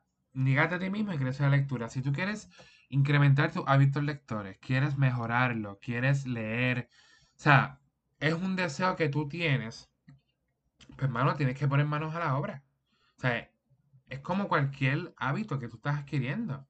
Y al principio, ¿qué pasa? Cuando nosotros estamos adquiriendo este hábito de comer saludable, este hábito de ir al gimnasio, este hábito de hacer las cosas bien por nuestra salud, allí es cuando te invitan a los mejores restaurantes a comer, allí es cuando no quieres hacer ejercicio, allí es cuando quieres quedarte todo el día durmiendo en tu casa. Pero, ¿sabes qué? Está siendo probado para ver si tú sigues persistente en la lectura. Así que, digo, en, en, en, este caso de, discúlpenme, en este caso, ¿verdad? Del ejercicio. Pues lo mismo pasa con la lectura. Si tú quieres ser persistente y tú quieres ser consistente en lo que tú estás haciendo en tu tiempo de lectura, pues mano, tienes que meter mano, o sea, tienes que leer. No hay de otra. Sea, porque es que, ¿cómo vas a saber que realmente quieres crecer en esa área si no lees? Tienes que hacerlo. O sea, hay que hacerlo. Así que, ¿verdad? Nígate a ti mismo y crece la lectura. Eso aplica a todo, ¿verdad? Jesús fue muy sabio cuando dijo, níguese a sí mismo y sígame. Porque a veces, ¿verdad? Las cosas que creemos que son, pues no son. Así que eh, estos son unos consejitos, ¿verdad? Que realmente a mí me han ayudado un montón. Eh, en este, en, ¿verdad? Hoy mismo, en este mismo, en este mismo año, me hicieron leer 22, 20 libros. Y realmente para mí eso es un logro. Yo lo celebro y estoy súper contento y súper feliz, ¿verdad? De, de haber alcanzado esa meta. Y realmente los libros que me preguntes te puedo decir, mira, trata de esto, trata de esto, trata de esto otro, ¿verdad? De forma general, porque a mí no me gusta hacer spoiler. este, pero de forma general, y puedo recordar cosas específicas de la lectura, te puedo mencionar qué fue lo que pasó, por qué pasó, por qué ocurrió. Y eso es gracias a la lectura. Al principio, a mí me pasaba. Al principio me pasaba que yo decía, Dios mío, yo me quiero dormir, yo no quiero hacer nada. A mí leer me da sueño, a mí leerme... y yo digo, bueno, pues bienvenido. bienvenido al mundo lector. Eso pasa, gente. Eso te va a pasar. Ahora, si tú quieres realmente leer, pues tú vas a buscar otra posición, vas a buscar otro lugar y te vas a concentrar en lo que estás leyendo para incrementar ese hábito lector. ¿Verdad? Eh, porque todo se trata en base, o sea, todo se trata en base a disciplina y en base a hábitos. Y si tú quieres crecer en eso, ¿verdad? Vamos a buscar la forma de hacerlo. Así que, ¿verdad? Esto ha sido todo por el episodio de hoy. Realmente quería terminar este 2022 celebrando mis 20 libros, celebrando las 20 historias que pude ver en los diferentes, en este pasado año, eh, sobre la lectura, eh, celebrando también y sobre todo dando estos consejitos a ustedes que yo sé que les van a funcionar, porque yo te digo, yo, Cristian Candelas Quiñones, no era una persona de lectura, o sea, yo no leía nada, nada, o sea, pero digo nada de nada. Y en el 20, o sea, nada, de nada, de nada. y en el 2020, ¿verdad? En el año, no, perdóneme. En el año 2019 fue que yo leí mi primer libro. Completito. Y cuando yo leí ese libro completito, que también, ¿verdad? Les cuento un poquito, quizá eso fue, yo estaba haciendo una escuela de misiones y como parte de tú pasar la primera parte teórica de la escuela de misiones era leer tres libros y explicarlos de manera creativa. Y obviamente quizás por yo querer pasar las partes eh, teóricas, pues quizás eso me motivó a leer. Pero entonces, ahí volvemos. Eso fue una motivación para yo leer un libro. Pero entonces tú también tienes que buscar esas motivaciones. ¿Qué te motiva a ti en leer un libro? ¿Qué tú, qué tú vas a sacar de allí? ¿Qué tú vas a ver de allí? ¿Qué tú vas a hacer allí? Eh, porque los escritores, ¿verdad? Y me incluyo, los escritores no escribimos por escribir. Cada libro tiene una enseñanza y un aprendizaje. Y eso es lo importante. Y esa enseñanza y ese aprendizaje se queda grabado en tu memoria y eso tú lo puedes utilizar para adelante. O sea, lo puedes seguir usando. Así que quise terminar, ¿verdad? Este 2022 eh, celebrando esos éxitos, esos 20 libros que leí y sobre todo dándote estos consejitos que yo sé que te van a funcionar, que van a ser muy bien para ti. Este, Así que nada, gracias por escucharme en este podcast eh, Mente Abierta. Espero que te haya funcionado. estos consejitos. En el 2023 seguimos con más episodios, con más invitados. Eh, obviamente, ¿verdad? Eh, la última invitada fue una maestra que trabaja conmigo. Pero luego de eso, pues decidí entonces cogerme, ¿verdad? Un break sobre las entrevistas y hacer este episodio para, ¿verdad? Para tener este contacto contigo. Antes de cerrar el 2022, diciéndote todos estos consejitos que yo sé que te van a ayudar a, a leer, ¿verdad? Y si realmente ¿verdad? Después de que tú consigas, o sea, después que tú hagas todo este consejito y tú dices, mira, mira, tú dices, mira, verdad, ay no, como quiera, como, quiera no me gusta leer. Pues mira, ya te pusiste y ya lo puedes decir con autoridad y con ser, y con ser, ¿verdad? Y lo puedes decir de una manera serena y tranquila porque ya te pusiste y ya hiciste tu parte. Pero, ¿verdad? Si todavía no has experimentado esto, pues te animo a que experimentes estos consejitos que yo sé que te van a ayudar mucho te van a ayudar un montón. Así que gracias por escucharme, espero que tengas un excelente día y te recuerdo que este podcast está en Spotify y está en iTunes y que lo consigues bajo el tema, eh, bajo el nombre Mente Abierta, el podcast.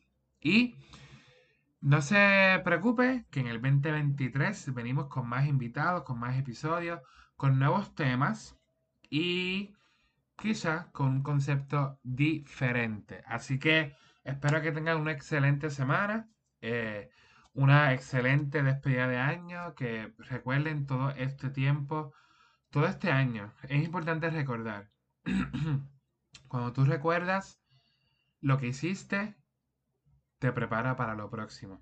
Así que es importante recordar todo lo que hemos pasado y todo lo que hemos vivido para extrapolarnos a lo que queremos llegar a ser. Así que Dios te bendiga, Dios te guarde y espero que este episodio te haya servido. Si te sirvió y quieres compartirlo con tus amistades en confianza, compártelo.